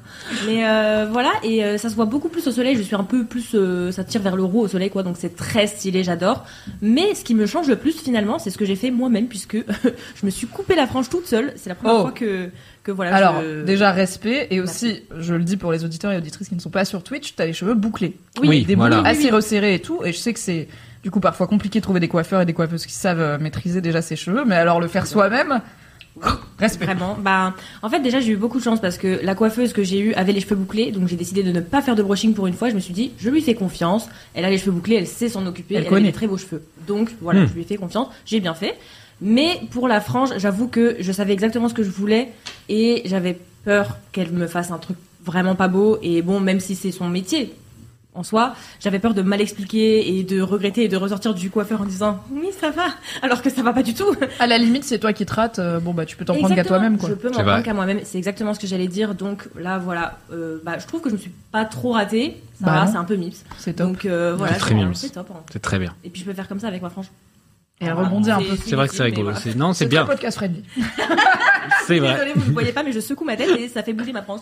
Oui, ça Voilà. rebondit un peu, c'est très, euh, c'est plein de dynamisme, tu vois. On aime beaucoup. Exactement. Voilà. C'était mon mini kiff. Calulupsi sur le chat dit incroyable cette frange. C'est vrai. Merci, merci, ça fait plaisir. C'est très vrai. Merci pour ce mini kiff kiff de soi. Euh, on aime toujours se lancer des fleurs dans laisse-moi kiffer. Et Voilà. je le dis sans second degré, vraiment. On C'est aime vrai. le self-love aussi, donc c'est toujours bien de dire mon kiff c'est moi. Voilà. C'est ça. Ça fait plaisir. Un angle qui marche. Mathis, Bonsoir. Bonsoir. Je veux dire bonsoir à chaque fois que tu dis mon prénom. Vraiment, ça me trigger, ça me rallume. C'est mon reboot. genre Mathis comme si je t'attendais. Bonsoir, pardon. Moi, ça me reboot. De... Hop, je repars à zéro. Et hop. Bonsoir, Ouais. laisse-moi kiffer.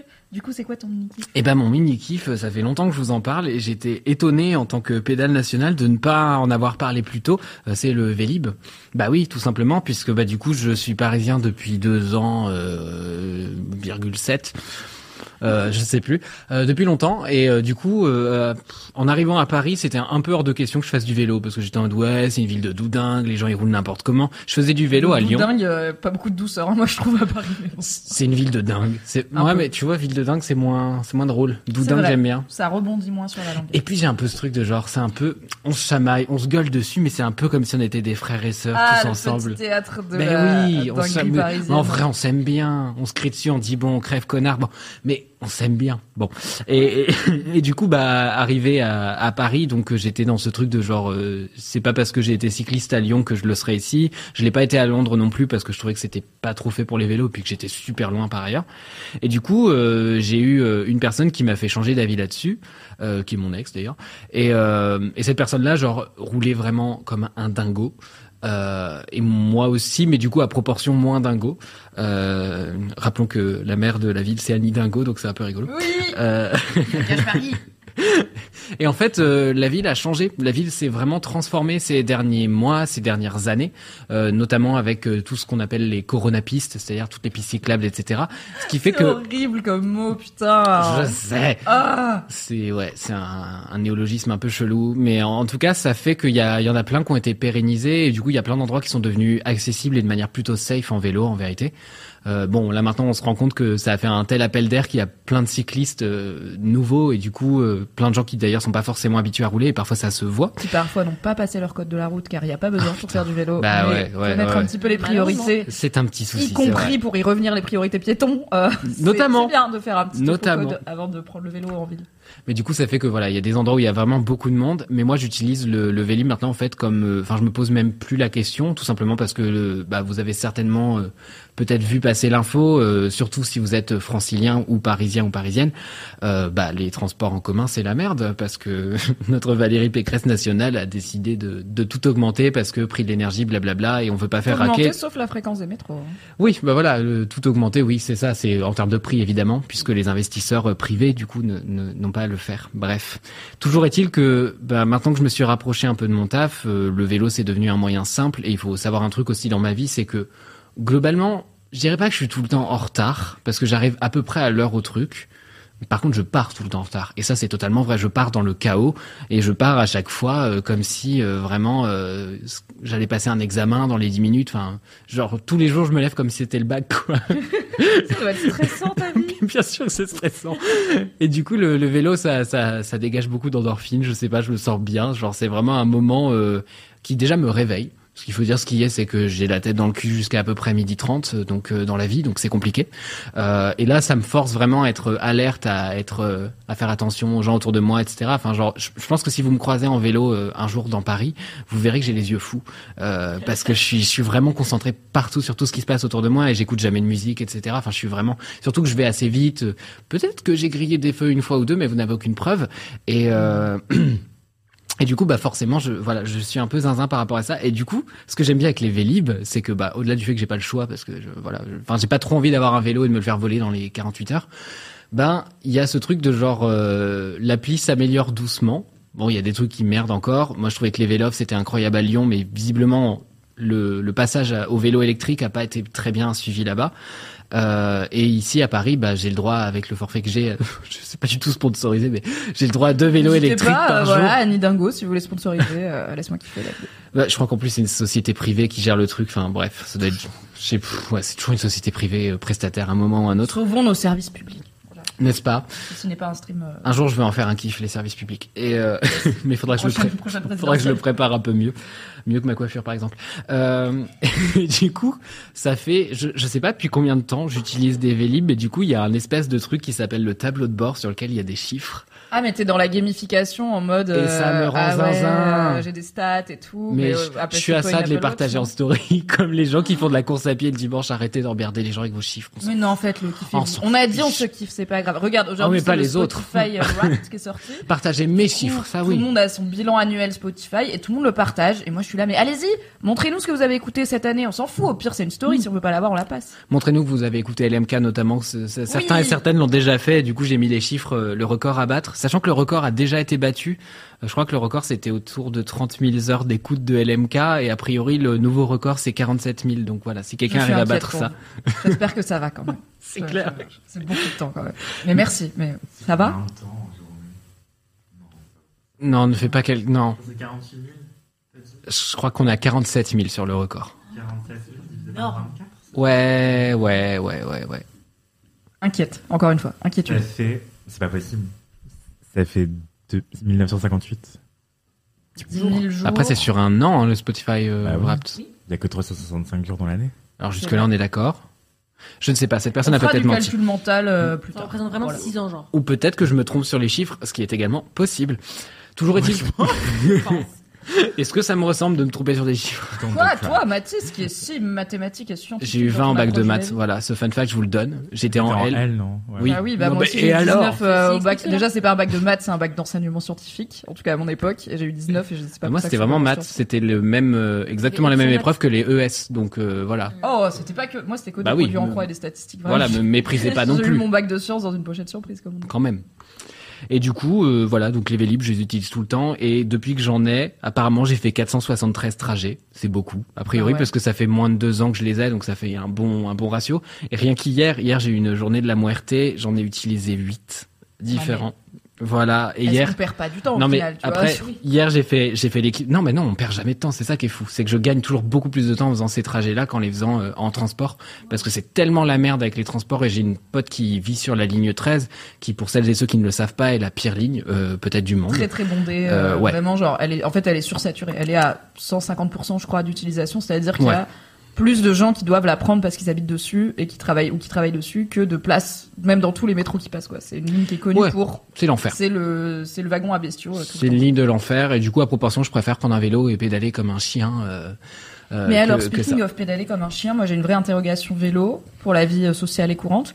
Peut-être que c'est parce que je suis une personne qui sue pas mal, mais comment tu gères la sueur? Vraiment, moi si Ouais. j'arrivais au taf en vélo quand j'avais un travail, euh, enfin quand j'avais un travail salarié avec des horaires de bureau, il y a au moins la moitié de l'année, donc de mars à octobre, c'est-à-dire quand il- c'est vaguement printemps, été, les Ouais. jours, où j'aurais été une flaque de sueur, et même en novembre en fait, enfin, toi Ouais. t'as des couches et tout machin, et bah tu fais du sport, donc ça te fait suer, et je suis là, comment gérer la sueur quoi? Bah je, je sais qu'il y a des gens qui se changent Ouais. en arrivant, mais je suis là, mais question. qui a ce temps? Bah je Tu vas ramener stratégise un jeu de fringues différent. Non, mais alors oui, il y y a la team euh, comme d'hab qui, enfin sur tout- toutes les activités, de toute façon, t'as toujours un zinzin qui est mieux équipé que toi. Bon, ça, moi, ça, je suis pas cette personne. J'y arriverai jamais. Peut-être un jour, on ne sait pas.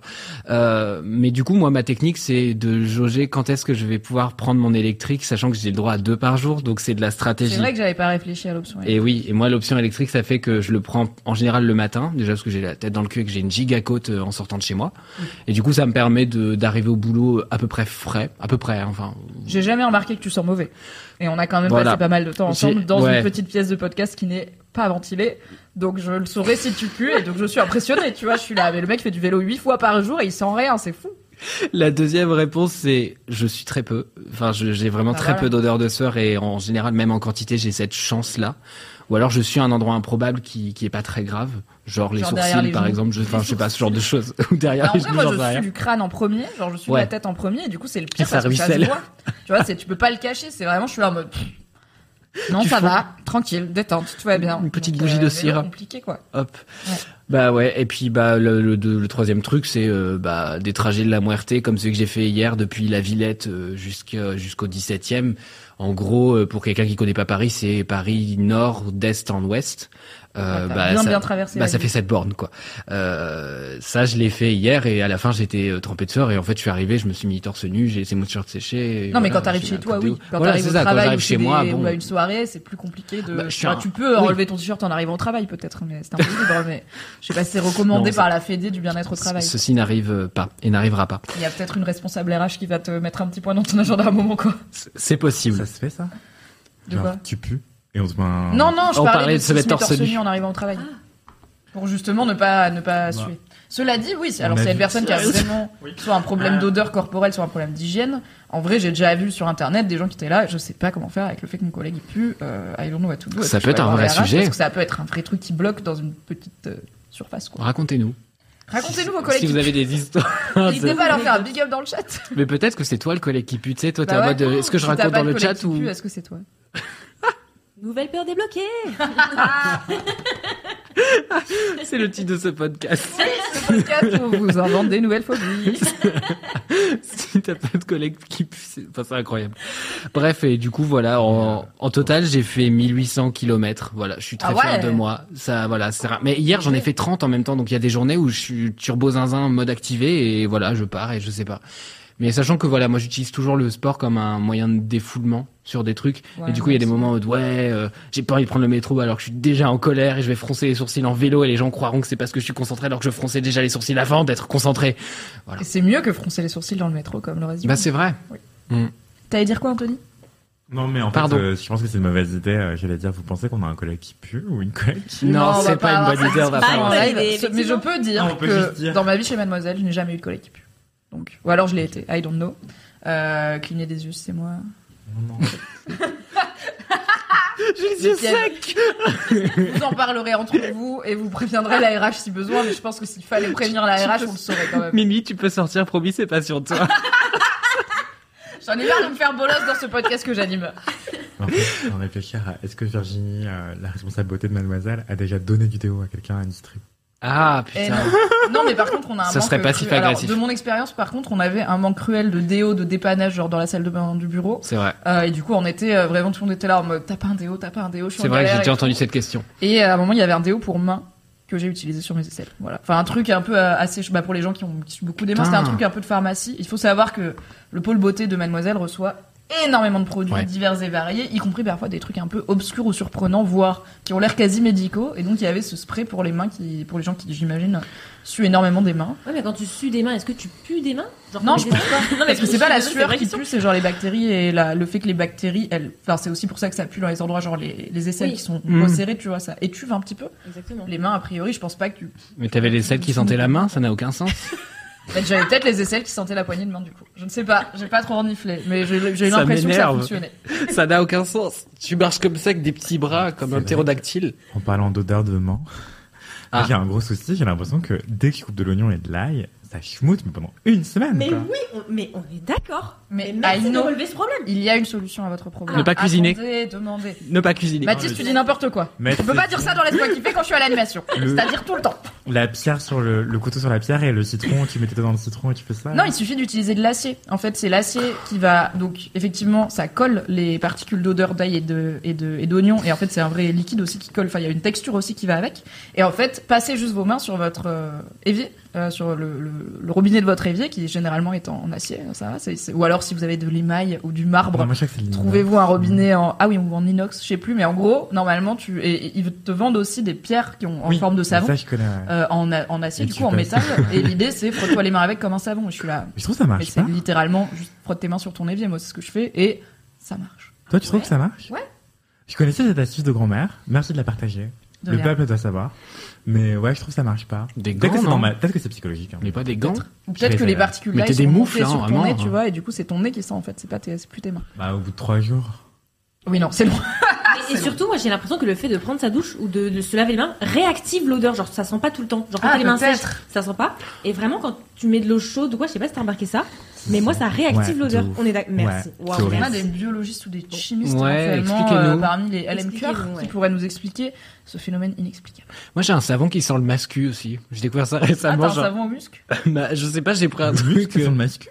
bah pendant très longtemps tous les produits pour hommes sentaient juste le rien ou le musc du coup dans ma tête le musc c'est un peu Scorpio tu vois C'est un peu le déo de mon daron qui euh, J'ai a envie d'en changé de déo depuis 1972 quoi. J'aurais dû en ramener, on aurait fait un test et on aurait fait, tu sais, le truc les yeux bandés en mode ça sent quoi et ça sent le mascu, quoi. Non mais déjà Ça on sent dit le des vieux gars. visuels dans un format qui à la fin est un podcast, on va pas sentir des odeurs que les gens ne voient pas et n'entendent pas pour en faire un contenu, c'est pas possible. Ouais, mais au moins les. Excusez-moi de penser un petit peu marketing mais ça marche. Bah pas. ouais, les gens sont pas deck vis-à-vis de Twitch parce que personne n'y gagne finalement. Oui bah voilà comme ça tout le monde aura le seum. Voilà. Ok. Je vous ai préparé un mini kiff. Euh, j'ai beaucoup hésité parce que j'avais plein de bonnes idées, euh, plein de trucs cool euh, dont j'avais envie de vous parler, et je me suis dit Qu'est-ce qui peut être utile à un mois de Noël et donc de cadeaux, mais aussi de moments potentiellement en famille ou avec des gens en tout cas. Je vais vous parler d'un jeu de société que j'aime beaucoup et qui a réussi à conquérir le cœur de ma mère qui a décidé qu'à part le Scrabble, elle n'aimerait aucun jeu de société dans sa vie. Et là, la go, elle m'a dit, on a joué à tel jeu chez ma voisine Véronique, c'était super, du coup je vais me l'acheter. J'étais là, mais attends, mais c'est mon jeu de société préféré du monde, comment je savais pas que ça te plairait? Du coup, je lui ai offert la- l'année dernière et je vous en parle. C'est assez connu, ça s'appelle Concept. Euh, c'est un jeu de plateau qui a gagné énormément de prix de jeux de plateau. Euh, mais voilà, c'est connu dans les gens qui s'intéressent un peu aux jeux de société, mais c'est pas non plus le Monopoly en termes de notoriété. Et Concept, c'est mon jeu préf parce que déjà c'est hyper accessible à tout le monde. Et aussi, je trouve que l'idée est maline. Donc c'est un plateau avec plein de petits symboles dessus, euh, par exemple euh, des arbres, euh, des animaux, deux, deux, armes croisées pour du coup signifier la violence et tout. Et une personne tire une carte sur laquelle elle a neuf propositions et elle doit les faire, elle doit en faire deviner. Elle choisit laquelle, c'est de, la plus facile à la plus dure. Tu dois, t'en choisis une et il faut que tu fasses deviner ça aux autres, mais pas en parlant, en posant des pions sur les éléments qui du coup vont finir par symboliser ce de quoi tu parles. Par exemple, si tu dois faire deviner vache, tu vas mettre un pion qui dit je dois, je fais deviner un concept principal qui est sur la case animal, et après tu peux mettre tu peux essayer d'évoquer le concept liquide blanc. Et du coup, animal liquide blanc, il y a moyen que les gens se disent une vache. Tu peux dire un gros animal marron ou un gros animal noir et blanc. Et en fait, les gens, toi, tu es censé rien dire vraiment en tant que la personne qui joue, qui fait deviner, et les autres, soit chacun joue de son côté.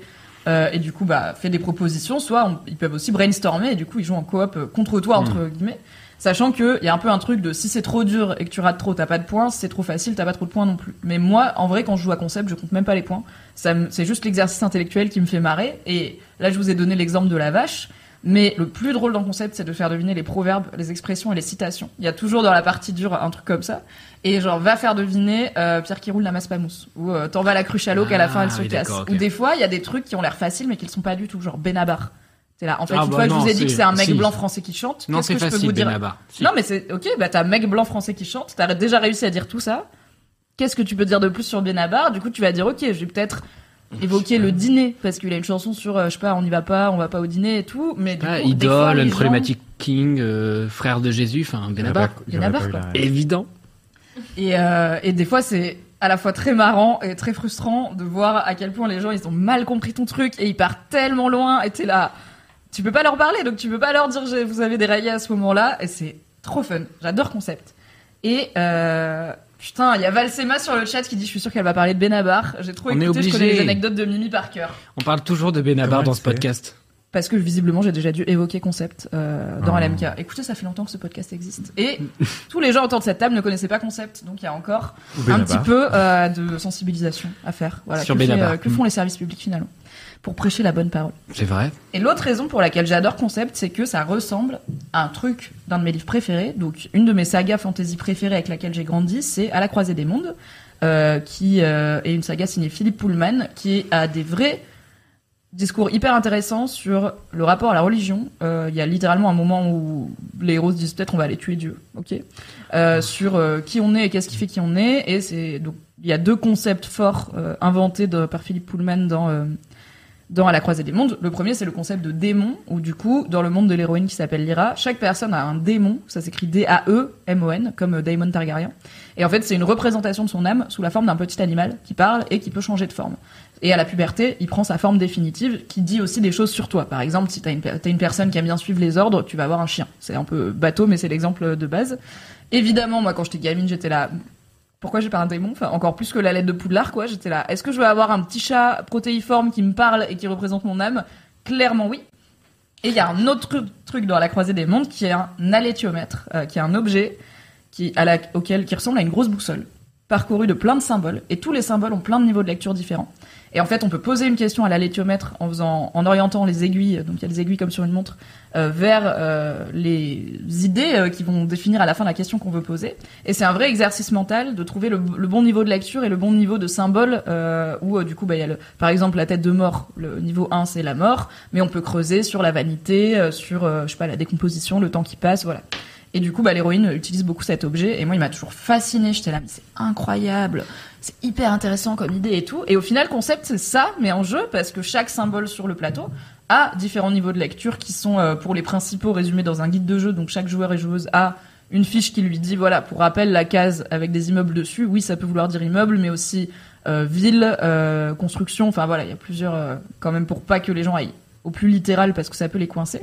Et après, on peut creuser encore plus loin et inventer. À un moment, il y a un mec, je crois que c'était Navo, qui a voulu. Oui, putain, Valsema, arrête de dire tout ce que je, je vais raconter, c'est stressant.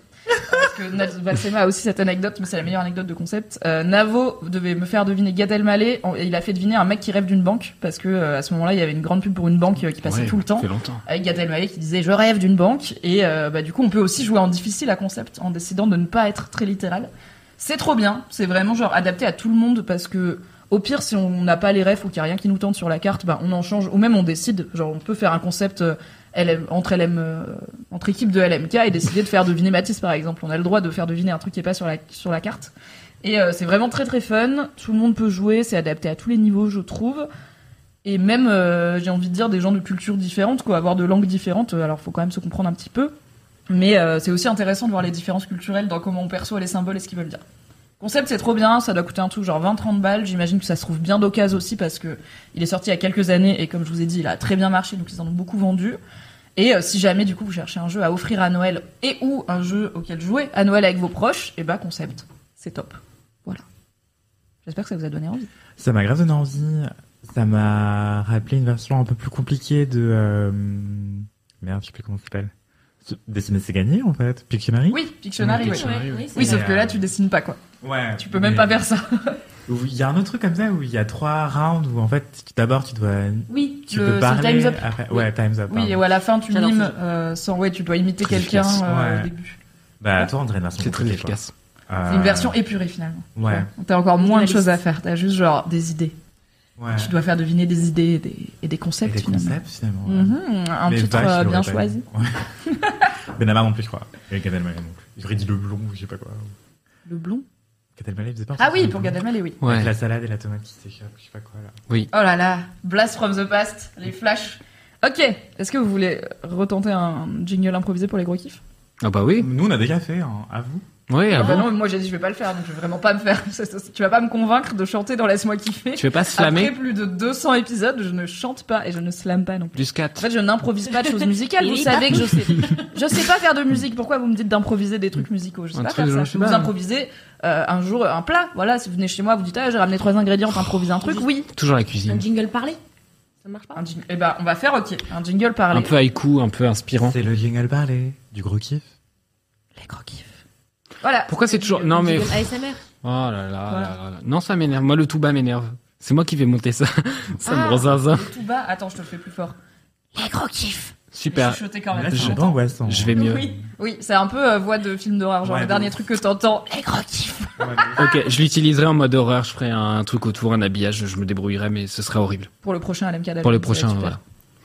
Anthony, Oui. c'est quoi ton gros kiff?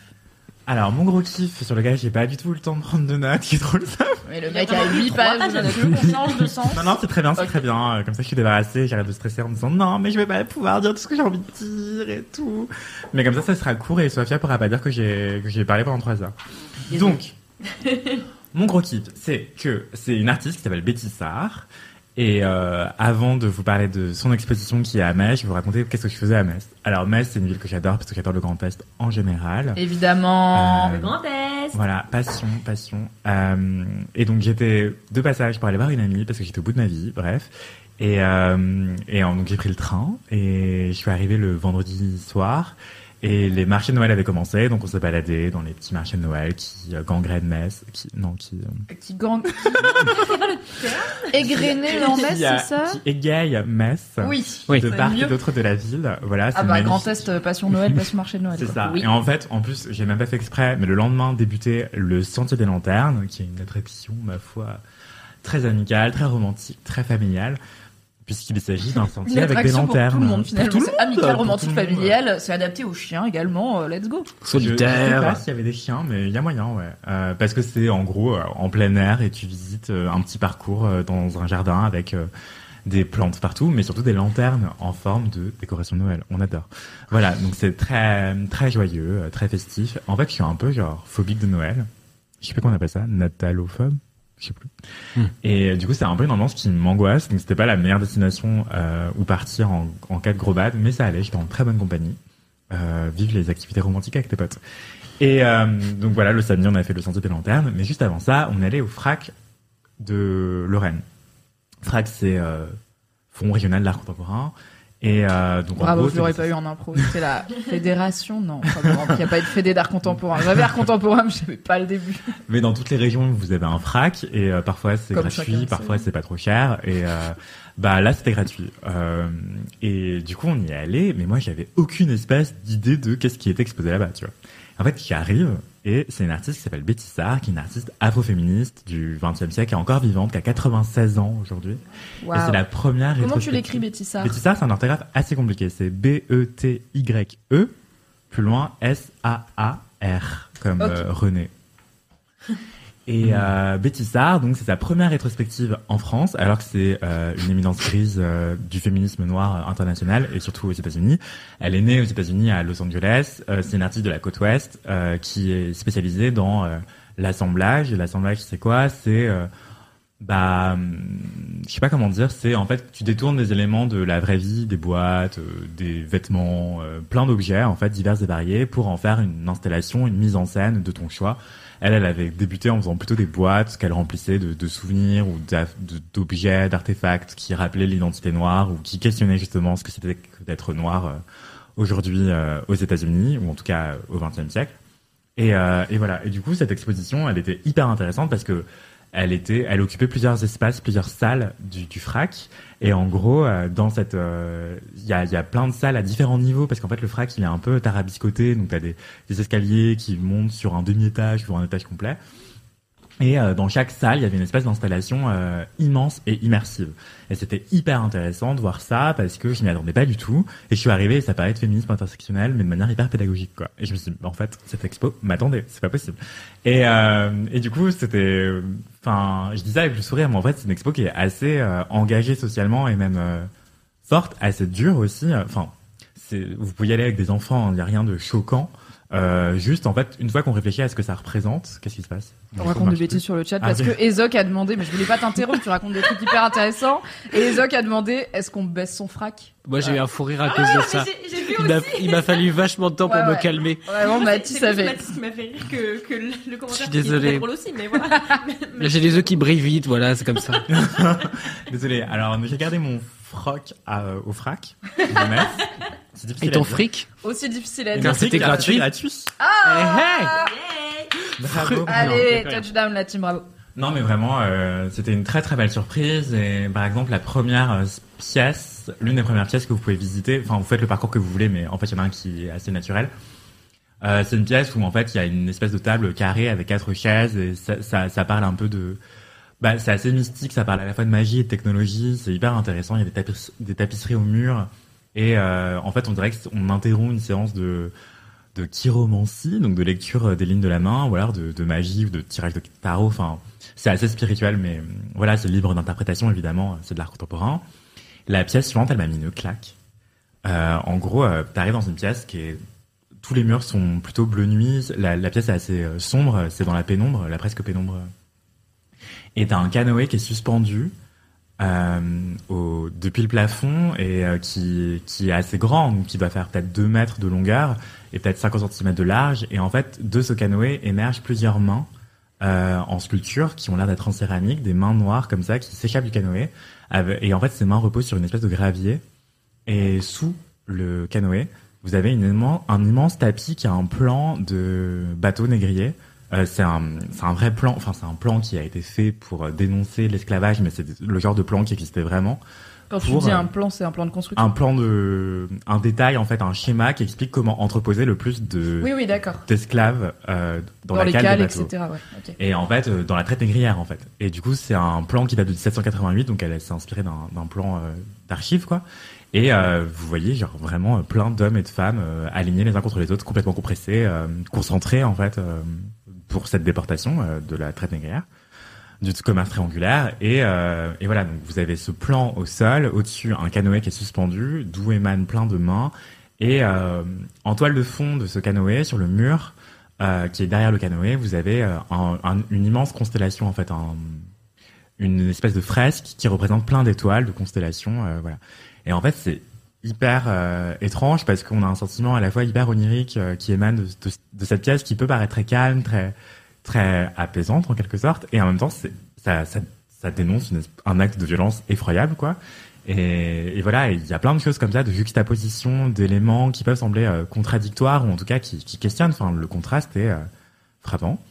Et euh, la pièce d'après, elle est un peu du même registre. C'est encore plus euh, subtil ou subversif. C'est qu'en fait, vous rentrez dans une pièce qui s'appelle Oasis. En fait, euh, vous avez, euh, pardon, j'ai oublié de préciser le nom de l'œuvre juste avant. Avec euh, le canoë, c'est gliding, gliding into moonlight. Non, gliding into midnight, excusez-moi. Euh, un peu comme si on surfait euh, dans la nuit, quoi. Euh, et, et ouais, c'est hyper fort. Et le plan, il s'appelait, c'était le plan de Brooks, le Brooks qui est un bateau négrier, quoi. Euh, voilà. Et euh, ce que j'allais vous dire aussi, c'est que euh, la, ouais, la pièce d'après, elle s'appelle Oasis. Et euh, je vous spoil pas tout. Hein, c'est juste, je vous raconte deux trois pièces. Euh, chaque pièce étant une œuvre immersive à part entière. Oasis, c'est en gros vous rentrez dans une pièce qui est rose bonbon, rose poudré plutôt, et il y a une espèce de dune de sable assez impressionnante hein, qui va faire euh, 3 mètres par 6 mètres. Et sur ce sable repose plein de, de, de boules de verre, de sphères de verre, euh, comme des énormes billes ou des calots, si vous étiez à la cour de récré euh, et que vous aviez des grosses billes. Bien sûr. Euh, et en fait, c'est une œuvre qui est beaucoup plus ancienne, qui date de 1984, là où Gliding into Midnight datait de 2019. C'est-à-dire qu'à 93 ans, elle faisait ça quand même. Enfin, c'est extraordinaire. Elle est encore vivante, je le rappelle. Et Oasis, en gros, vous avez cette dune de sable, il y a des sphères énormes de verre, et au milieu de ces sphères de verre, euh, enfin parmi pardon ces sphères de verre, vous avez une chaise d'enfant en rotin rose bonbon cette fois-ci, euh, qui va très bien avec la dune de sable beige et les murs pastel, rose pastel. Et euh, sur ces chaises, en fait, les accoudoirs, il y a des bougies et euh, en train de, enfin, qui ont l'air d'avoir été à moitié consumées. Donc ça interroge l'enfance, le fait de vieillir, le fait de se rapprocher de la mort et les bulles de souvenirs aussi quelque part. Et bref, c'est hyper intéressant. Et dans cette même pièce, vous avez sur le mur opposé une espèce de mur où vous êtes invité à déposer un objet et de le dédicacer à des êtres chers euh, qui seraient peut-être morts. Euh, donc ça, pose aussi la question du deuil. Enfin voilà, c'est hyper fort en fait. Ça m'a ça m'a vraiment cueilli là où je m'y attendais pas du tout parce qu'en fait je- vraiment je suis venu en mode random, genre je m'attendais à rien et j'étais euh, dévasté mais agréablement par cette expo qui est au Frac Lorraine, qui a un nom euh, à coucher dehors parce qu'ils ont mis parce que c'est un, un frac d'art contemporain, vous voyez. Enfin, c'est de l'art contemporain, vous voyez. Du coup, ils ont mis les coordonnées GPS du, du frac. C'est le 49 Nord 6 Est. Donc voilà. Le 49 Nord 6 Est, je vous le mets sur le chat. Et, euh, et voilà. Et l'artiste s'appelle Betty Sarr, donc elle est encore vivante encore une fois. Et euh, franchement, je la recommande à tout le monde, plutôt des adultes. Mais si vous y allez avec des enfants, c'est pas violent. Il y a rien de, il y a pas d'image choc ou quoi. euh, vraiment. oui, en fait, et puis en soi, si t'es un enfant, tu vois, Tu l'œuvre avec, euh, avec le plan de bateau de traite négrière, tu le comprends pas s'il n'y a pas un adulte pour t'expliquer, mais ça peut être une bonne occasion, du coup, d'expliquer euh, Ouais, des, des trucs un peu compliqués Ouais, à raconter clair. aux enfants, quoi. ouais, c'est clair. Il y a Aruma qui dit euh, ça lui fait penser au mémorial du souvenir de la traite négrière à Nantes. Tant que tu ne t'y attardes pas, c'est juste un parvis avec des petits carreaux, alors qu'il représente tous les noms des bateaux qui ont participé à la traite. Parce qu'il me semble qu'en plus à Nantes, il y avait du commerce. Ah bah oui, c'est oui. sur la côte ouest, Oui, c'est comme Bordeaux, quoi. Il y avait la, la ville s'est aussi faite euh, grâce à l'argent de Toutes les la façades et tout. euh. I guess. Euh, J'ai été à Nantes, mais je n'ai pas fait attention à ce mémorial qui visiblement n'est pas forcément euh, bah, repérable facilement puisqu'il n'est pas Mm. Dithyrambique. euh, mais c'est peut-être aussi un signe de la difficulté de la France à se réconcilier avec son histoire euh, concernant la traite négrière. C'est clair. Euh, voilà, du coup, c'est euh, une, une expo que je vous recommande chaudement. Et même si vous n'allez pas à Metz de sitôt, euh, pardon, je vous ai même pas donné les dates de l'exposition. Donc, du coup, ça a commencé il y a pas si longtemps. Euh, je crois que ça, ça a commencé en septembre. Évidemment, je n'ai pas les dates. Euh, car je suis très mal organisée. Euh, Mais non, en vrai, c'est depuis le 9 septembre 2022 et jusqu'au 22 janvier 2023. Euh, L'exposition s'appelle Serious Moonlight. Et euh, c'est au Frac Lorraine. Et si vous n'avez pas l'occasion d'y aller, en vrai, euh, déjà Betty elle est sur Instagram, genre la mamie la plus connectée qui soit. Incroyable. Et euh, elle a l'air encore active en tant qu'artiste. Et surtout, en fait, elle est, elle est hyper euh, reconnue euh, à l'étranger euh, et surtout aux États-Unis, d'où elle vient. Et il y a plein de choses qu'on peut trouver en ligne sur son travail. Donc voilà, elle est, elle est hyper inspirante et juste même aller dans le Frac près de chez vous, parce qu'il y en a forcément un. Et euh, soit c'est gratuit, soit c'est pas cher du tout, quoi. Et, euh, et c'est vraiment super. euh, L'art contemporain, bah, comme son nom l'indique, c'est contemporain, c'est vivant et il est en train de se faire. Donc, soutenez-le, regardez-le, vivez-le. Enfin, c'est vraiment des expériences qui valent le détour, quoi. Voilà, c'était mon kiff. mon Mais kiff. tu viens de me rappeler que j'adore l'art contemporain en fait. Genre j'avais oublié et je vais pas trop au musée et à Paris j'ai un peu ce truc de. Je vais parfois au musée, je vous en parlerai dans un autre laisse-moi kiffer. Mais genre Beaubourg, j'ai déjà été dedans et tout. Donc Beaubourg, le Centre Pompidou, le musée d'art contemporain, d'art moderne, d'art- oui d'art contemporain. Euh, mais il y a un peu ce côté genre à Paris, il y a tellement de monde partout, il y a tellement la queue à faire tout le temps et tout. Et je l'avais complètement oublié que quand je faisais mes études à Lyon, euh, j'allais à la Biennale d'art contemporain euh, Oui. qui a lieu bah, du coup tous les deux ans comme son nom l'indique.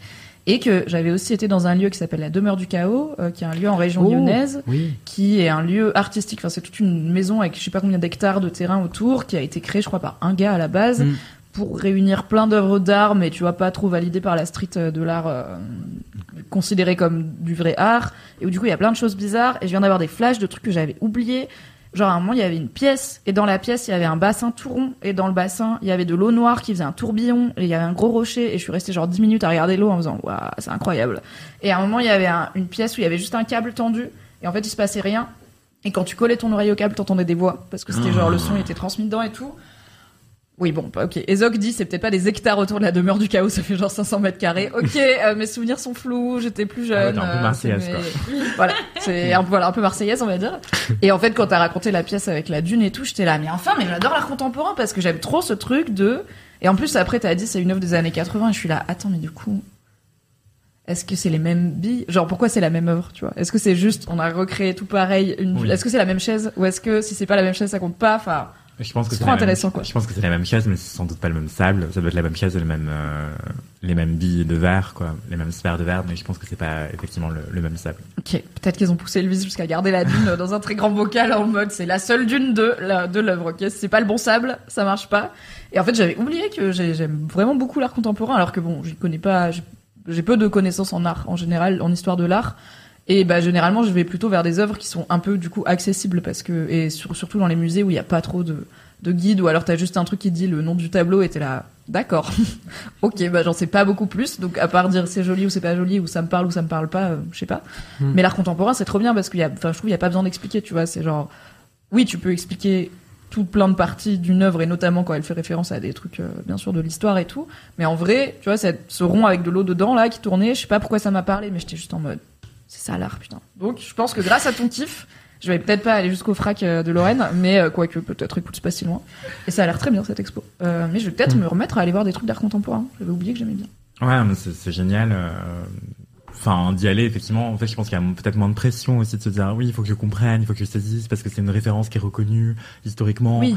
Et là, comme c'est de l'art qui est, qui est pas tant commenté que ça, euh, et ben en fait, on se sent peut-être plus libre d'interprétation et de se dire, bah j'y vais pour l'expérimenter, pour le vivre et pas pour le comprendre, le théoriser ou, Ouais, ou, euh, enfin me sentir euh, cultivé en, en le vivant, quoi, en le regardant, quoi. trop bien. Ouais, vous mettez pas trop la pression. l'art, ça se vit avant, d'abord et avant tout, quoi. Tout à fait. Merci Anthony. Merci. Sois bien. C'est quoi ton gros kiff? Non attends, faut qu'on parle fort parce que Baptiste Oui, de désolé. dire quand c'est trop bas, c'est chiant à monter. Moi, je coupe tout. Sophia, hein. c'est quoi ton gros kiff? Oui, euh, Histoire que Mathis ne nous silencie pas au montage. alors, euh, mon gros kiff, toujours euh, moins dans la culture et dans euh, le sexy que Anthony. Mais ne te dénigre pas. Moi, ne te dénigre pas. Oui, c'est vrai, C'est super. En plus, t'as parlé de bouffe tout à l'heure et tu sais que c'est ma passion en tant qu'animatrice de ce podcast, donc c'est forcément validé. C'est vrai, effectivement. Euh, alors, mon gros kiff pour euh, ce jour euh, même, alors, je attends que je réfléchisse. Ah oui, c'est vrai. c'est en fait tout simplement, euh, je vais vous dire un truc, le fait que on m'appelle Miss Voltaire à la, à la régie commerciale de Mademoiselle, parce que je bosse à la régie commerciale de Mademoiselle. Si vous ne le savez pas, je suis vidéaste brand content. Voilà, comme ça c'est dit. Et donc, euh, il se trouve que j'ai une passion pour l'orthographe. Euh, j'adore. euh, Ça m'inquiète régulièrement à quel point on est la même personne. Hein. C'est- c'est- Heureusement que t'es team sucré et que je suis team salé parce que sinon je serais là. Est-ce que c'est, est-ce qu'on est un clone Qu'est-ce que quoi? La même âme dans deux personnes Est-ce possible? Est-ce possible? Je me le demande. Mais voilà, je- j'adore les choses euh, quand elles sont bien écrites et bien grammaticalement correctes. Voilà. Euh, je dis pas que je fais pas de fautes. Je fais très certainement souvent des fautes. Euh, voilà, on est humain après tout. Mais c'est vrai que quand c'est écrit, j'ai tendance à euh, aimer corriger les gens, être cette personne chiante qui, qui Mmh. corrige, voilà.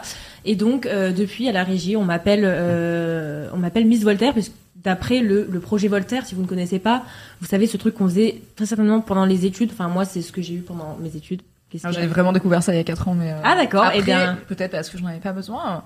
Mais non, probablement que mes profs nous le recommandaient que j'ai pas écouté, mais Je euh, connais pas. j'avais pas la Non, je connais pas non plus.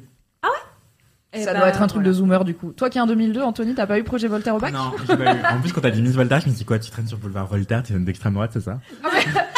Soit qui est là, qui claque. Bah du coup, moi j'adore être facho. Voilà, c'est super, c'est mon gros kiff. J'ai des posters de Zemmour dans ma chambre. Non, je voilà, en fait, euh, oui, le projet Voltaire, en gros, c'est comment expliquer? C'est une C'est plateforme. angoissant comme nom, non? Oui, un petit peu. Après, Voltaire existait avant que les fachos le récupèrent, tu vois. Voltaire, figurez-vous que c'est le prénom de mon oncle. Euh, voilà. C'est trop cool de s'appeler Voltaire. Ouais. Bah moi maintenant du coup. Mais euh, peut-être qu'on va pas les laisser récupérer Voltaire, I don't know. C'est clair. Je crois qu'ils s'aimaient pas avec Rousseau et qu'ils sont enterrés l'un en face de l'autre au Panthéon et je trouve ça un peu drôle. Cher. Vraiment Rousseau, un connard. Vous aurez des trucs à vous dire. Allez, salut les garçons. Je crois que. Attends, il y a pas Rousseau qui raconte dans ses confessions ces scènes de masturbation euh, improbables là? Quoi? Excusez-moi, pardon. Je les ai lus au collège. Rousseau, il est après. Mais gênant, j'ai dû vrai. apprendre par cœur euh, L'Incipit des confessions de Rousseau. Euh, je peux vous le tenter. Je forme une œuvre qui n'eut jamais d'exemple et dont l'exécution n'aura point d'imitateur. C'est la première phrase. Je peux pas Oh. vous faire la suite, je l'aurai pas. Attends, avant, il y a, il y a l'espèce de. Je sais même pas comment appeler ça, la, la dédicace où il dit euh, à l'intérieur dans la peau en latin. Intus et incute.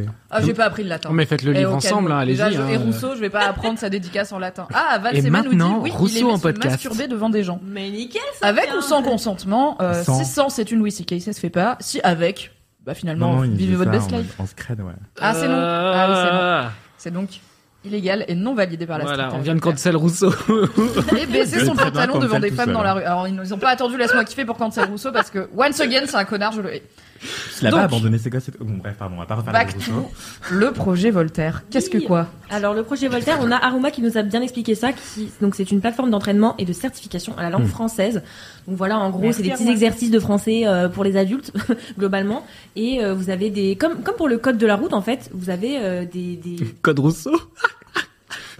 C'est très drôle. Pardon, mais comme pour le code de la route, Oui. c'est le code Rousseau. Oui. Bah moi, Je ça me fait rire, voilà. Mais oui, c'est vrai. Ah, mais oui, je disais, j'avais pas compris. Elle ok, pique oui, un peu plus tard. Ouais, ouais, désolé. Et Zoc dit non Mathis en caps lock. Vraiment, Quoi t'a- Eh oh, et Zoc, euh, quand t'as dit on baisse son frac, Mathis, il était premier à être dans ta team, donc soutiens-le aussi. Franchement, c'est pas gentil. Moi, je l'ai, mon code. hein. Moi, je l'ai. Et le bac aussi. Moi, j'ai qu'un de ces deux-là. Oups. On ne dira pas lequel. Même si on sont 12. Mais oui, euh, donc voilà. Et en fait, ma, on- j'avais ma prof de, je ne sais plus quoi, quel intitulé, euh, qui nous imposait de, de passer ce, ce truc de projet Voltaire et tout. Moi, évidemment, euh, ben, je m'en sentais très bien par rapport à mes camarades sans vouloir me vanter. Mais, C'est vrai comme tu voilà. dis ça parce que tu dis sans vouloir me vanter. mais et je ton, me vante. ton de- mouvement du menton est là. Non, évidemment, je me vante. Extrêmement fraîche, donc euh, oui, j'étais la meilleure, j'étais la meilleure. Qu'est-ce que vous voulez que je vous dise? Exactement.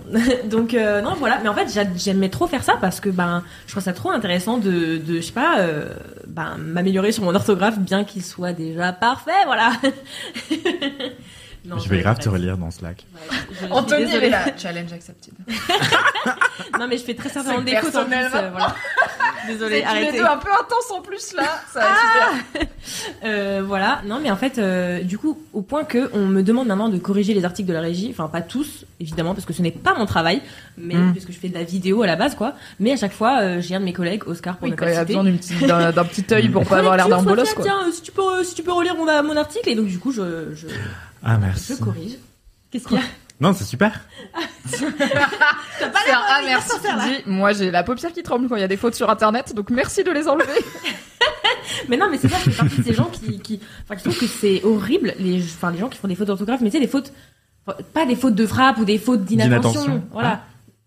Non, Non, toi, tu trouves les fautes graves quand elles sont pires que d'inattention? Ben, en fait, je sais pas, ça dépend. Est-ce que des- c'est quand t'as l'impression que les gens ont pas fait d'efforts? Que ça Oui. t'énerve? Genre les gens qui disent j'ai mangé ER ou t'es là je sais pas on devrait le ça. savoir J'ai mangé ER, c'est non. C'est non. Il faut arrêter ça. Écoute, il y a Moi, le des gens qui ont plus ou moins d'aisance avec l'orthographe, la grammaire, l'écrit, Oui, et c'est ok. Ok, il y a Bien des sûr. outils comme par exemple le projet Voltaire, c'est pour vous améliorer si vous le souhaitez. Mais in this podcast, on respecte tout le monde tant que les gens sont sympas, y compris les gens qui font un petit peu des fautes. C'est pas de leur faute et a priori ils font pas exprès. Je sais qu'il y a des gens que ça, moi franchement ça me stresse pas. Alors je suis rentrée chez moi dans secrétaire de rédac, vraiment j'ai été embauchée parce que j'étais bonne en orthographe et en grammaire, mais je suis pas stressée par les gens qui font des fautes. Je suis juste en mode ok. Mais j'en préf, c'est les gens qui orthographie des mots vraiment pas bien ou euh, qui genre qui écrivent solilès en un mot. Je suis là, c'est incroyable comme néologisme, tu vois, parce que solilès c'est so li l apostrophe i less parce que c'est le saut qui le laisse. C'est une pièce du poulet qui est un peu cachée mais qui est super bonne et c'est quand t'es bête tu le tu l'oublies. Dans Le quelle langue on parle là Mais oui, c'est C'est du français. bah, pareil, je Euh, pas. Merci. Ah, a, là, sûrement parce qu'on est les des gens qui écrivent les choses de façon genre surprenante ou vraiment à côté de la plaque ou les gens les gens qui ma pote Soraya que j'embrasse euh, qui pensaient que c'était découvrir le poteau rose et non pas le pot Ça, c'est rose. incroyable. Je sais pas, je trouve ça marrant. Oui, le Sinon, suis poteau rose, c'est par très les- rigolo. Par les fautes, mais je vous vois là tous les deux, vous êtes un peu genre. Non, mais euh, je suis, je suis pas vénère par les fautes, et justement, à, à mesure que je grandis, maintenant que j'ai 20 ans, il n'y avait pas de blague là-dedans.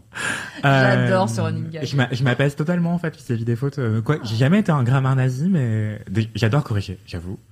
Euh, je, suis un prof refoulé, mais euh, mais mais ouais non, je suis je suis pas du tout en train de juger les gens euh, par rapport à leurs fautes. Je vais les corriger. Et justement, c'est ça, c'est peut-être ça aussi mon problème, c'est que du coup, je corrige, même quand on me demande pas, parfois on me demande des relectures de sens, et je corrige les fautes au passage. bah, j'ai envie de dire si tu les vois autant les dire, tu bah vois. ouais, Après, que je me dis. Ouais. Moi, je sais qu'il y avait beaucoup de, enfin, il y avait les gens qui avaient un peu. Du coup, quand j'étais secrétaire de rédac, mon métier c'était de corriger les articles, et euh, j'avais plutôt des requêtes de. En fait, est-ce que tu peux m'expliquer la faute plutôt que juste la Ouais, corriger oui. Et du coup, je vais la refaire parce que j'ai pas compris le système qui fait que c'est une faute ou pas, quoi. Mais le français, c'est une langue tellement bâtarde que. Oui. Des- Mais en plus, par contre, moi, mon problème, c'est que j'ai pas la règle. Genre vraiment, je sais pas pourquoi ça s'écrit comme ça. Je le sais parce que je l'ai beaucoup vu et que mon cerveau, quand je l'écris différemment, il est là. Un, un, non, c'est pas bien. Oui. Mais je suis incapable, genre je sais pas vraiment ce que c'est qu'un COI ou un COD par exemple. Je suis vraiment nulle Ah, dans la pratique Ah, pratique. Mais je sais que des fois ça se met avant 12 ans ou après, je sais pas quoi. Genre je sais quand je vois la phrase que c'est pas bon, tu Ouais, vois. Mais alors ouais. expliquer comment, je sais pas. Du coup, bah j'ai utilisé le projet Voltaire et j'ai appris des règles d'orthographe et de grammaire, pas pour moi parce que je les avais en tête. Enfin, j'avais le résultat en tête, mais pour pouvoir les expliquer à des gens où j'étais là. Bah, je sais pas, tu mets un T parce que si tu mets pas de T, le mot il est bizarre, non? C'est- Ça se sait qu'il faut mettre un T. On va dire ça à quelqu'un qui n'a pas mis de T, il va dire C'est vraiment, vrai. bah non, si je l'avais su, je l'aurais mis, donc ça ne m'aide pas. Mais je pense que tu savais pas les règles, enfin pour comment Hmm. les règles s'expliquaient parce que je, je pense que t'es quelqu'un qui lit beaucoup. Oui, j'ai une mémoire visuelle et je lis beaucoup, Exactement. donc c'est comme Voilà. ça que je suis bonne en orthographe, c'est que j'ai vu les mots écrits euh, correctement, a priori. Voilà, c'est ça. Et ben pareil que toi. Et moi, je sais que Hmm. si je suis bonne en orthographe aujourd'hui, c'est très probablement parce que ma mère, quand j'étais plus jeune, même si je l'embrasse et que je l'adore, hein, évidemment, me forçait à lire beaucoup et me faisait des dictées de ouf. Ça Des m'a pas. dictées. Ah oui, oui, ah oui, oui, vraiment. j'ai- Waouh. Ah, Ah mais mon baron, il nous faisait des dictées aussi, Voilà. et du coup, il nous a... bah, Après, c'était Ah, sympa. voilà, que- Zinzin aussi, ça s'explique tout ça. Attends, parce qu'après, je vais te parler des Dicodores, mon gars. Euh, mon baron, il nous inventait des dictées où, du coup, il nous mettait en scène en mode, euh, parce que donc avec mes deux sœurs, et c'était- c'était genre des dictées où l'histoire c'était, euh, on rencontre les Spice Girls et on va faire une aventure c'est et tout, cool. donc c'est fun, tu vois. C'était pas des dictées genre, euh, forcément, euh, Jean-Jacques Rousseau, quoi. Maître Ah ouais, non, parce que moi, ma mère, vraiment, elle, euh. Ma mère, vraiment, elle prenait des livres qui existent, quoi, et elle, elle prenait un, un moment au hasard. Et elle, me- elle me faisait la dictée. Et je me rappelle que même, des fois, il y avait des copines qui venaient manger à la maison. Et puis l'après, elle nous faisait, allez, petite dictée. Et puis moi, là, fun times! non, maman, enfin, enfin, non, ça ne se fait pas, quoi. Mais bah, après, j'avais 10 ans, donc je me rendais pas compte que c'était pas normal de faire ça. oui, tu fais pas faire des devoirs aux gamins des autres gens, a priori, sauf Voilà, ceux qui l'ont demandé expressément, quoi. Vous savez, quand on fait des maths avec son père ou sa mère et puis qu'il y a la larme qui coule comme ça, voilà. Et bah, ça, c'était les enfants des autres chez moi. ah, merde, vraiment. Adorable. Ah non, c'est horrible. C'est terrible, vraiment. En fait, je m'en rends compte avec mon regard d'adulte et avec du recul maintenant que c'était terrible de faire subir ça à des enfants. Mais euh, moi, ça va, j'ai, je suis ressortie avec ce traumatisme de, d'avoir le red flag, d'être euh, trigger par les gens qui, qui écrivent mal. Donc c'est un peu terrible. Et je pense Mais que aussi ça utile professionnellement. C'est vrai, utile professionnellement, mais du coup, c'est vrai que j'ai un peu ce red flag de me dire. Enfin, je, peux, je pourrais jamais être en couple, par exemple, avec quelqu'un qui fait des grosses fautes d'ortho- fa- fautes d'orthographe tout le temps, ou euh, Ouais, c'est un turn off. Ouais, c'est un turn off de ouf. Enfin, je suis désolée, c'est et Bichette, c'est pas de votre faute sûrement, genre. mais Non, mais oui, c'est vrai, c'est pas de votre faute et c'est pas contre vous, mais oui, c'est un c'est truc pas de compatibilité, mais, c'est vrai que moi, c'est un truc avec lequel j'ai du mal des petites fautes. Vas-y, bon, ça, ça arrive, ça arrive. Bah, justement, mais- euh, en, grand, en grandissant, ouais, je, trouve, enfin, parfois ça procède de classisme en fait, parce que c'est Oui. aussi un privilège que de pouvoir euh.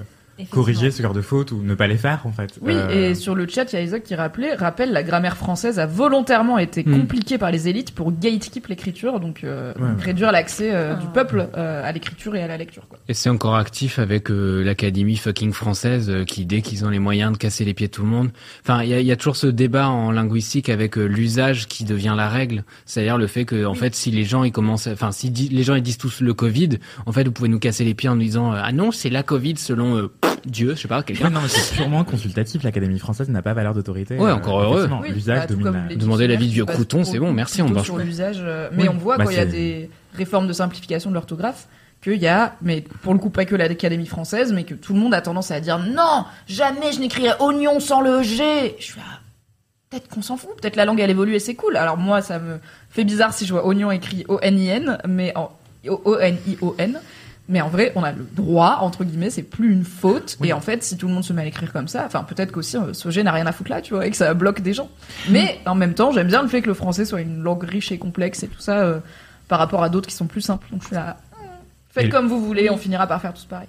Et surtout, le fait même qu'on commence à réfléchir à comment orthographier différemment, différemment un mot, c'est ce qui définit littéralement une langue vivante, en fait. Si elle était Mm. complètement figée, elle serait morte. Exactement. Donc, euh, voilà, faites des fautes. Non, je rigole. Euh, non, mais c'est trop cool. euh. Mais ouais, du coup, moi, ça me turn off pas. Justement, limite, je trouve ça Ah ouais. mignon. Mais sans apitoiement ou condescendance, vraiment. Ils sont ça... genre, oh, il est un peu crétin. c'est Ouais, non, c'est pas ça. ouais. Je me dis, ouais, bon, on n'est pas pareil à ce niveau-là et c'est cool. Enfin, c'est ok, tu vois. Enfin, Ok. Bah Et peut-être je que. trouve ça assez euh, créatif, même, sur les fautes, parfois. Créatif Mais un peu comme toi. Ouais, c'est ça, des fois, t'es là. Putain, limite, ça devrait être la bonne orthographe, c'est hyper inventif. Mais en fait, je, je pense que peut-être en grandissant, quand j'aurai genre 20 ans aussi, euh, j'aurai aussi ce truc-là. C'est dans combien d'années tes 20 ans pour qu'on voit, euh, selon la chronologie, c'est laisse-moi dans- kiffer D'après. Trois mois dans- Non, 6 ans à peu près Ok, bah on a de la marge, on a vraiment Si des, part des de stagiaires de ton- troisième dans Laisse-moi kiffer, c'est surprenant. Donc, euh, je conclus ce rebondissement sur ton kiff avec une, ce qui est probablement à la fois une vie de bolos et une anecdote de star. Quand j'étais au collège, j'ai participé au Dicodor, qui est un concours de dictée euh, national, euh, car j'avais peu d'amis, mais beaucoup de compétences en orthographe. Et du coup, j'ai fait deux années de suite les Dicodor, j'étais championne régionale. Euh, je me suis qualif, et après j'ai arrêté au régional. Donc, t'as le local, départemental, régional, national. Et euh, donc c'est animé par, créé et animé par Feu Bernard Pivot. euh, qui était un grand, bah, je sais pas, auteur et penseur de la langue française. Entre autres euh, trucs plus problématiques, il me semble que Bernard Pivot est bof Mm. bof. Mais bon, déjà à l'époque, il avait 120 ans. Et du coup, mon anecdote de star, c'est que j'ai rencontré Bernard Pivot en participant à sa dictée euh, du, niveau régional des Dicodors à Lyon. Donc, genre, on était à l'hôtel de ville, c'était des dorures partout, et que des petits boutonneux de 13 ans qui ont pas d'amis et qui font des dictées, quoi. Vraiment lunaire, mais ça existait à l'époque. Chacun ses dimanches. Et tu gagnais quoi, mon gars? Un fucking dictionnaire. Franchement, c'est Ah, que les lots nuls de questions pour un champion. Mais j'étais contente euh, de, de faire ces dictées-là et j'étais, j'étais douée. Et je me souviens que j'ai perdu sur cep de vigne parce que je l'ai écrit comme le champignon, ça s'écrit pas comme ça et j'avais le seum. Mais maintenant, je l'oublierai jamais. Ouais, bah maintenant tu sais. Merci Bernard. Merci Bernard. Un point pivot dans ta Et vie. sachez que sur le chat, du coup, suite à cette discussion, il y a une personne qui vient de trouver une autre personne chaude pour euh, corriger son mémoire. Alors que donc, Oupal a un mémoire de 70 pages à faire Networking. relire la semaine pro et euh, est dyslexique. Un euh, network sur. Twitch, incroyable. D'ailleurs, Oupal demande est-ce que le projet Voltaire ça marche pour les personnes dyslexiques? Alors moi je ne sais pas. C'est une bonne question. Ou pas, dysorthographique mais- aussi. Oui voilà, pour elle dit pour les Ouais. personnes Ouais. dyslexiques. C'est vrai que ce Euh, serait bien. Dites-nous dans le chat Ouais. si vous le savez ou si peut-être vous-même vous avez pu euh, l'utiliser. Et euh, Oupal a trouvé euh, Valsema qui euh, se propose avec plaisir de lui corriger son mémoire de C'est 70 incroyable, pages. C'est très euh, gentil. Bravo la team orthographe. Bravo. On est là, on se sait. Bah, moi, je vais corriger le mémoire de ma mère là qui travaille sur un mémoire parce qu'elle. euh, elle BG euh, Ouais, parce qu'elle. euh, Qu'est-ce qu'elle fait encore? Elle va. elle va être. Elle fait une école de cadre, enfin une école, une année euh, d'école de cadre quoi, parce qu'elle est infirmière et qu'elle va être euh, cadre infirmière. Et du coup, en ce moment, elle fait plein de rapports de stage, de trucs d'oraux, d'anglais, de machin, et notamment un mémoire. Et je vais corriger. Je suis en train de corriger son mémoire. c'est Mais mon gars, mais c'est l'occasion parfaite de te venger des dictées. Ah, Tu lui fais, tu lui Bah, soulignes en rouge. c'est grâce lui- à elle, Vraiment, tu sais, t'es là en mode ah bon, on a besoin d'une correction 100 maintenant. Et bah ok. Mais c'est ça. Tu lui dictes son mémoire pour qu'elle retape. Question parenthèse parce qu'on on est sur Twitch et qu'on fait ça, Oui. Parce que j'ai décidé. Euh, c'est quoi la pire chose qu'on ait écrit sur votre copie en rouge euh, qu'un prof ait pu écrire sur une copie à vous? Je sais pas si vous avez un souvenir. J'étais une très bonne élève encore J'ai- une fois. j'étais un très bon élève, souvenir de Mais j'ai fait une prépa. Ah oui, non mais moi j'ai pas fait ça. Ma mère elle voulait que je fasse prépa. Je dis bah moi je vais vivre donc je vais pas faire ça. ouais. Ouais. Vous, vous avez des souvenirs ou pas vous? Je crois pas avoir de souvenirs, mais moi j'aimais pas quand on écrivait Oh C'est le pire Ah, le commentaire. O. Ah, c'est avec un souligné avec un point d'exclamation. Genre choc. Ça Ouais, c'est voilà, énervant. c'est O en mode. Mais t'as créé la surprise, teubé, tu genre. vois. Ouais, voilà, c'est ça. Enfin, moi vraiment, c'est ça me. Je suis désolée, ne faites pas ça aux enfants si vous êtes professeur. Voilà. Donc omis, ok. Donc, D'autres. oh, oui, Parce que toi t'as une appréciation traumatique. Ouais. C'était quoi C'était une de mes premières copies euh, quand je préparais des concours. Euh, je crois que j'étais encore en terminale pour le coup et je préparais des, des concours que j'ai pas eu à ce moment-là d'ailleurs. Et euh, j'avais eu sur ma disserte de 8 ou 9 pages, trois pages qui étaient barrées et c'était juste marqué remplissage à gauche dans la marge. Oh. C'est tout ce qui était écrit. Dur. Et après le, le commentaire final de la copie euh, m'avait vraiment mis en PLS sur trois jours. J'étais je suis, une merde, ça sert à rien que je fasse ça de toute façon. euh. Enfin en fait, il y avait il y avait un peu ce truc de genre J'étais le grand dans la cour des petits, dans la cour des grands, euh, c'est en fait il y a, il y a pas de place pour moi, ça sert à rien, il va Oui. falloir arrêter Je tout de pensais, suite. je faisais le show, je pensais que j'étais au top exactement. et en fait, ouh, là, j'étais juste un gros Petit poisson dans une petite petite ville et genre euh, tu sors, tu ah il y avait d'autres poissons depuis Ah, le début, ouais, d'accord. Ok. Et avec du recul, tu penses que c'était du remplissage ou pas? Je pense Parce que fois. Souvent, c'est vrai. Mais c'est pas une façon très sympa de le dire. Oui, clairement, clairement. clairement. je pense pas ouais, des je- trucs de 9 pages à faire si vous voulez pas Je le pense qu'avec le recul, avec le capital euh, culturel que j'avais à l'époque, et avec 16 ans, je pense que c'est une remarque qui avait rien à foutre sur une copie de toute façon. Ça donne pas envie de continuer, quoi. Ouais, je pense. Il y a Calu Lupsi qui dit Moi j'ai eu un pourquoi point d'interrogation, mais pas pour une faute, pour mon devoir en entier. Dur. Waouh Bravo et courage Aruma qui doit retaper son mémoire de fin d'études qui dit I messed up, mais arrivé à ce point, en vrai, is ok. Mm. Et June dit Je vous écoute et je relève la tête en entendant mémoire, je suis en train de corriger ceux de mes élèves, j'évite d'écrire des O. Merci, Merci. pour elle et pour eux. C'est très gentil. Depuis qu'il y avait Des hauts et des bas. 15-16 ans, je corrige les copies de ma mère, qui est prof de biotechnologie, bref. Et euh, en- mais en fait, j'avoue, je faisais grave des remarques à ça parce que je me branchais de mes propres profs sur les élèves de ma mère. Enfin, ça n'avait aucun sens. Et eux, ils croient que c'est ta mère, ils savent pas que c'est Anthony Ouais. derrière qui est là en mode J'ai des comptes à régler et ça va tomber sur toi, Mathieu. Mais ça arrive tellement en prépa. Genre, il y a, il y a un nombre de profs qui sont saoulés et qui en mode, de toute façon, on m'a traité comme ça et c'est comme ça. Et t'es en mode, bah, en fait, non, maintenant que tu es à la tête du système, peut-être change Ne le rejetez système. pas euh, Bah, je suis désolé, t'as un micro-pouvoir. Bah oui, en fait, t'as Tu une as le autorité sur un pas élève. écrire. T'as littéralement le pouvoir de faire euh, trois suicides par année dans une classe de prépa. Je suis désolé, t'as une responsabilité parce que t'es une figure d'autorité. Enfin, Ah, genre, c'est vrai. prépa. Ah, mais c'est hyper dur la prépa. Moi, j'ai une, une amie Non, qui mais est il y a- partie en c'est hyper dépression dur et et il y tout, a tu trois vois. personnes qui sont suicidées, tu vois. Non mais pas, pas dans ma promo, dans la promo euh, typiquement de Camille à laquelle je pense qui m'avait raconté parce que en fait moi ma prépa je l'ai très bien vécue mais c'est parce que c'était une prépa euh, qui était déjà beaucoup moins élitiste, qui était en euh, qui était à Rouen donc il y avait rien de c'était pas le face quoi. Ouais, il y avait pas de prestige, euh, ça ça te faisait pas rentrer à l'ENS ou quoi. Et en plus c'était coupé euh, enfin le, le cursus c'était un bicursus avec une euh, L1 de sociaux. Donc il y avait un côté où genre t'arrivais il y avait la team Sarwell, voilà. Et du coup ça rendait le aussi, ça rendait tout relativement ok et du coup après j'ai discuté avec d'autres gens qui sortaient de prépa et genre il y a eu des expériences horribles de gens qui ont développé des TCA qui ont fait des dépressions etc et moi je trouve que c'est une structure qui devrait pas exister même si euh, intellectuellement j'ai jamais vécu de trucs aussi stimulants mais en même temps t'es un peu à, quel prix tu vois? Enfin je- Bah, t'as pas envie de perdre des camarades de classe dit, tu vois? Tout à fait, j'essaye de toujours être dans la bienveillance avec mes élèves. Casser des élèves ne les a jamais fait Bah ouais, de progresser. ouf. Et merci. On est d'accord et merci. Oui, c'est vrai, c'est vrai. Faut, faut être pédagogique en fait. Enfin, Mmh. pédagogique. C'est un clairement peu le boulot de l'enseigner, quoi. Mathis Oui. C'est quoi ton gros kiff qui n'est probablement ni la cuisine ni la prépa j'ai eu envie de changer sept fois d'idée c'est Bah, compliqué fois, euh. ouais j'ai du mal à me fixer sur une idée je pense que je vais euh, revenir sur un truc que je fais pas mal ces dernières semaines, que je faisais plus depuis des mois slash des années peut-être. Euh, c'est écrire tout simplement. Oh Euh, écrire euh, non pas journalistiquement, qui est, qui est quelque chose que je fais du coup de manière plus constante, euh, mais j'ai un projet. En gros, bon, j'écris depuis très longtemps. J'ai écrit des nouvelles, des, des romans. Je m'étais même, j'avais même écrit au collège un roman en deux tomes de 100 pages chacun sur un univers Ah fantastique. ouais, mais Qui- attends, mais bravo. Non, non, mais c'était pas bien. Enfin, mais ça, vraiment, non, mais on s'en fout. c'est remplissage. A un roman écrit par un collégien. Mais t'as Ouais. écrit 200 pages de fiction. Ouais, gars, ouais, ouais. C'est hyper dur. Mais du coup, en fait, ce qui est drôle, c'est que maintenant, je vois avec le recul le le bah j'avais pas de process mais comment j'écrivais à l'époque et comment j'écris maintenant et c'est littéralement l'opposé c'est-à-dire qu'à l'époque j'étais en mode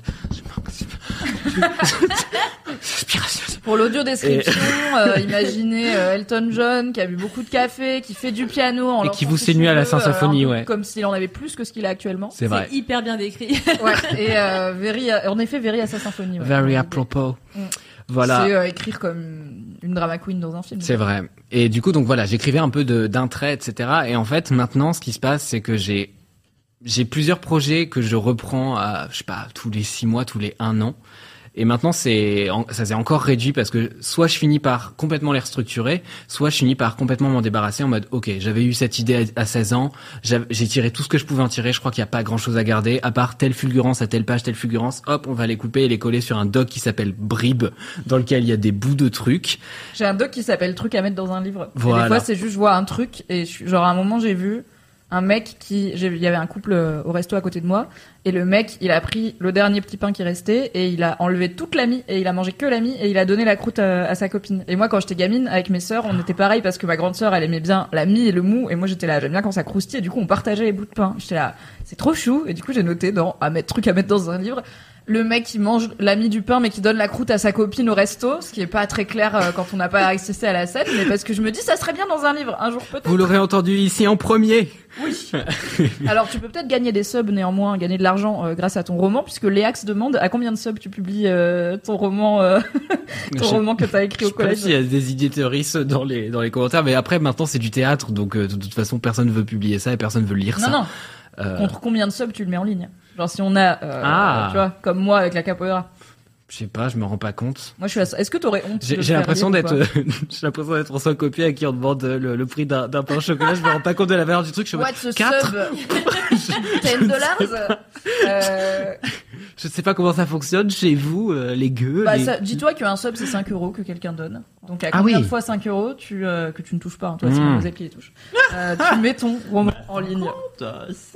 Mais c'est pas beaucoup. Moi par exemple j'ai dit 100 000 parce que j'ai pas envie de le faire. Ouais, voilà, bah 100 000, très bien. Et bah super, 200 000 vous aurez de la capoeira. Oui parce que ça, ça se cumule pas. C'est pas à 100 000 on fait les deux. À 100 000 capoeira, à 200 000 le roman coll- collégien de Matisse. Euh, qui est du théâtre en plus. ça va être non, non, non, non, attends, le roman collégien, c'est pas du théâtre, c'est du roman-roman, vraiment. Ah mais c'est de ça qu'on parle. D'accord, ok, pardon. Oui, oui, pardon, c'est c'était Parce pas que clair. ce sur quoi je taffe actuellement, c'est plus du tout le truc de collégien où j'ai vraiment enterré. Et en fait, fun fact, je l'avais prêté, je l'avais fait tourner et fait lire à plusieurs personnes qui m'avaient dit, euh, je pense avec une expression de gêne sur le visage, euh, un truc du genre, c'est bien. Euh, Remplissage. remplissage. et, euh, et voilà, bon, ça, ça fait partie du projet que j'ai complètement avorté. Mais après, entre deux, il y a eu plein de trucs, euh, notamment une nouvelle qui est très vite devenue une pièce de théâtre que j'avais justement mis en scène euh, en terminale euh, dans un petit festival culturel euh, auquel, auquel je fais un big up qui s'appelle le Citem Festival. Vraiment tellement de talent, dis donc différent quoi, c'est fou. Ouais, en terminale, j'ai écrit une nouvelle dont j'ai fait une pièce Bah- de théâtre que j'ai mise en scène et qu'on a joué, je suis là. En fait, j'ai plusieurs cordes à mon arc, mais Moi, je sais pas viser. Donc, euh, bien la Smirnoff Ice. Bon. Et moi, j'ai appris que trop de c'est pas passoires, c'était pas une bonne idée. Voilà, Ouais. tu vois, on apprend plein de choses en terminale. Et, euh, du coup, voilà, donc il y a, y a ce, ce projet-là, donc je l'ai porté en mise en scène à l'époque. À l'époque, il y avait qu'un seul acte et euh, ça finissait. Enfin, en fait, j'étais très proche d'un des personnages entre guillemets, donc il y avait un truc de manque total de recul et tout. Euh, je crois six mois après, donc euh, un peu après mes concours de prépa, je crois, je l'ai rebossé le truc et j'étais en mode ok ça ça me plaît pas, on va tirer tel truc. Et en fait peu à peu tu tires des fils, tu reviens sur des trucs et moi c'est un travail constant. Je genre vraiment il y a six mois qui se passent où je fais plus rien, où j'arrive à une certaine version du truc. Souvent j'en suis content au moment T. Parfois je l'ai même envoyé à des comités de lecture à l'époque parce que je voulais avoir des retours justement dessus.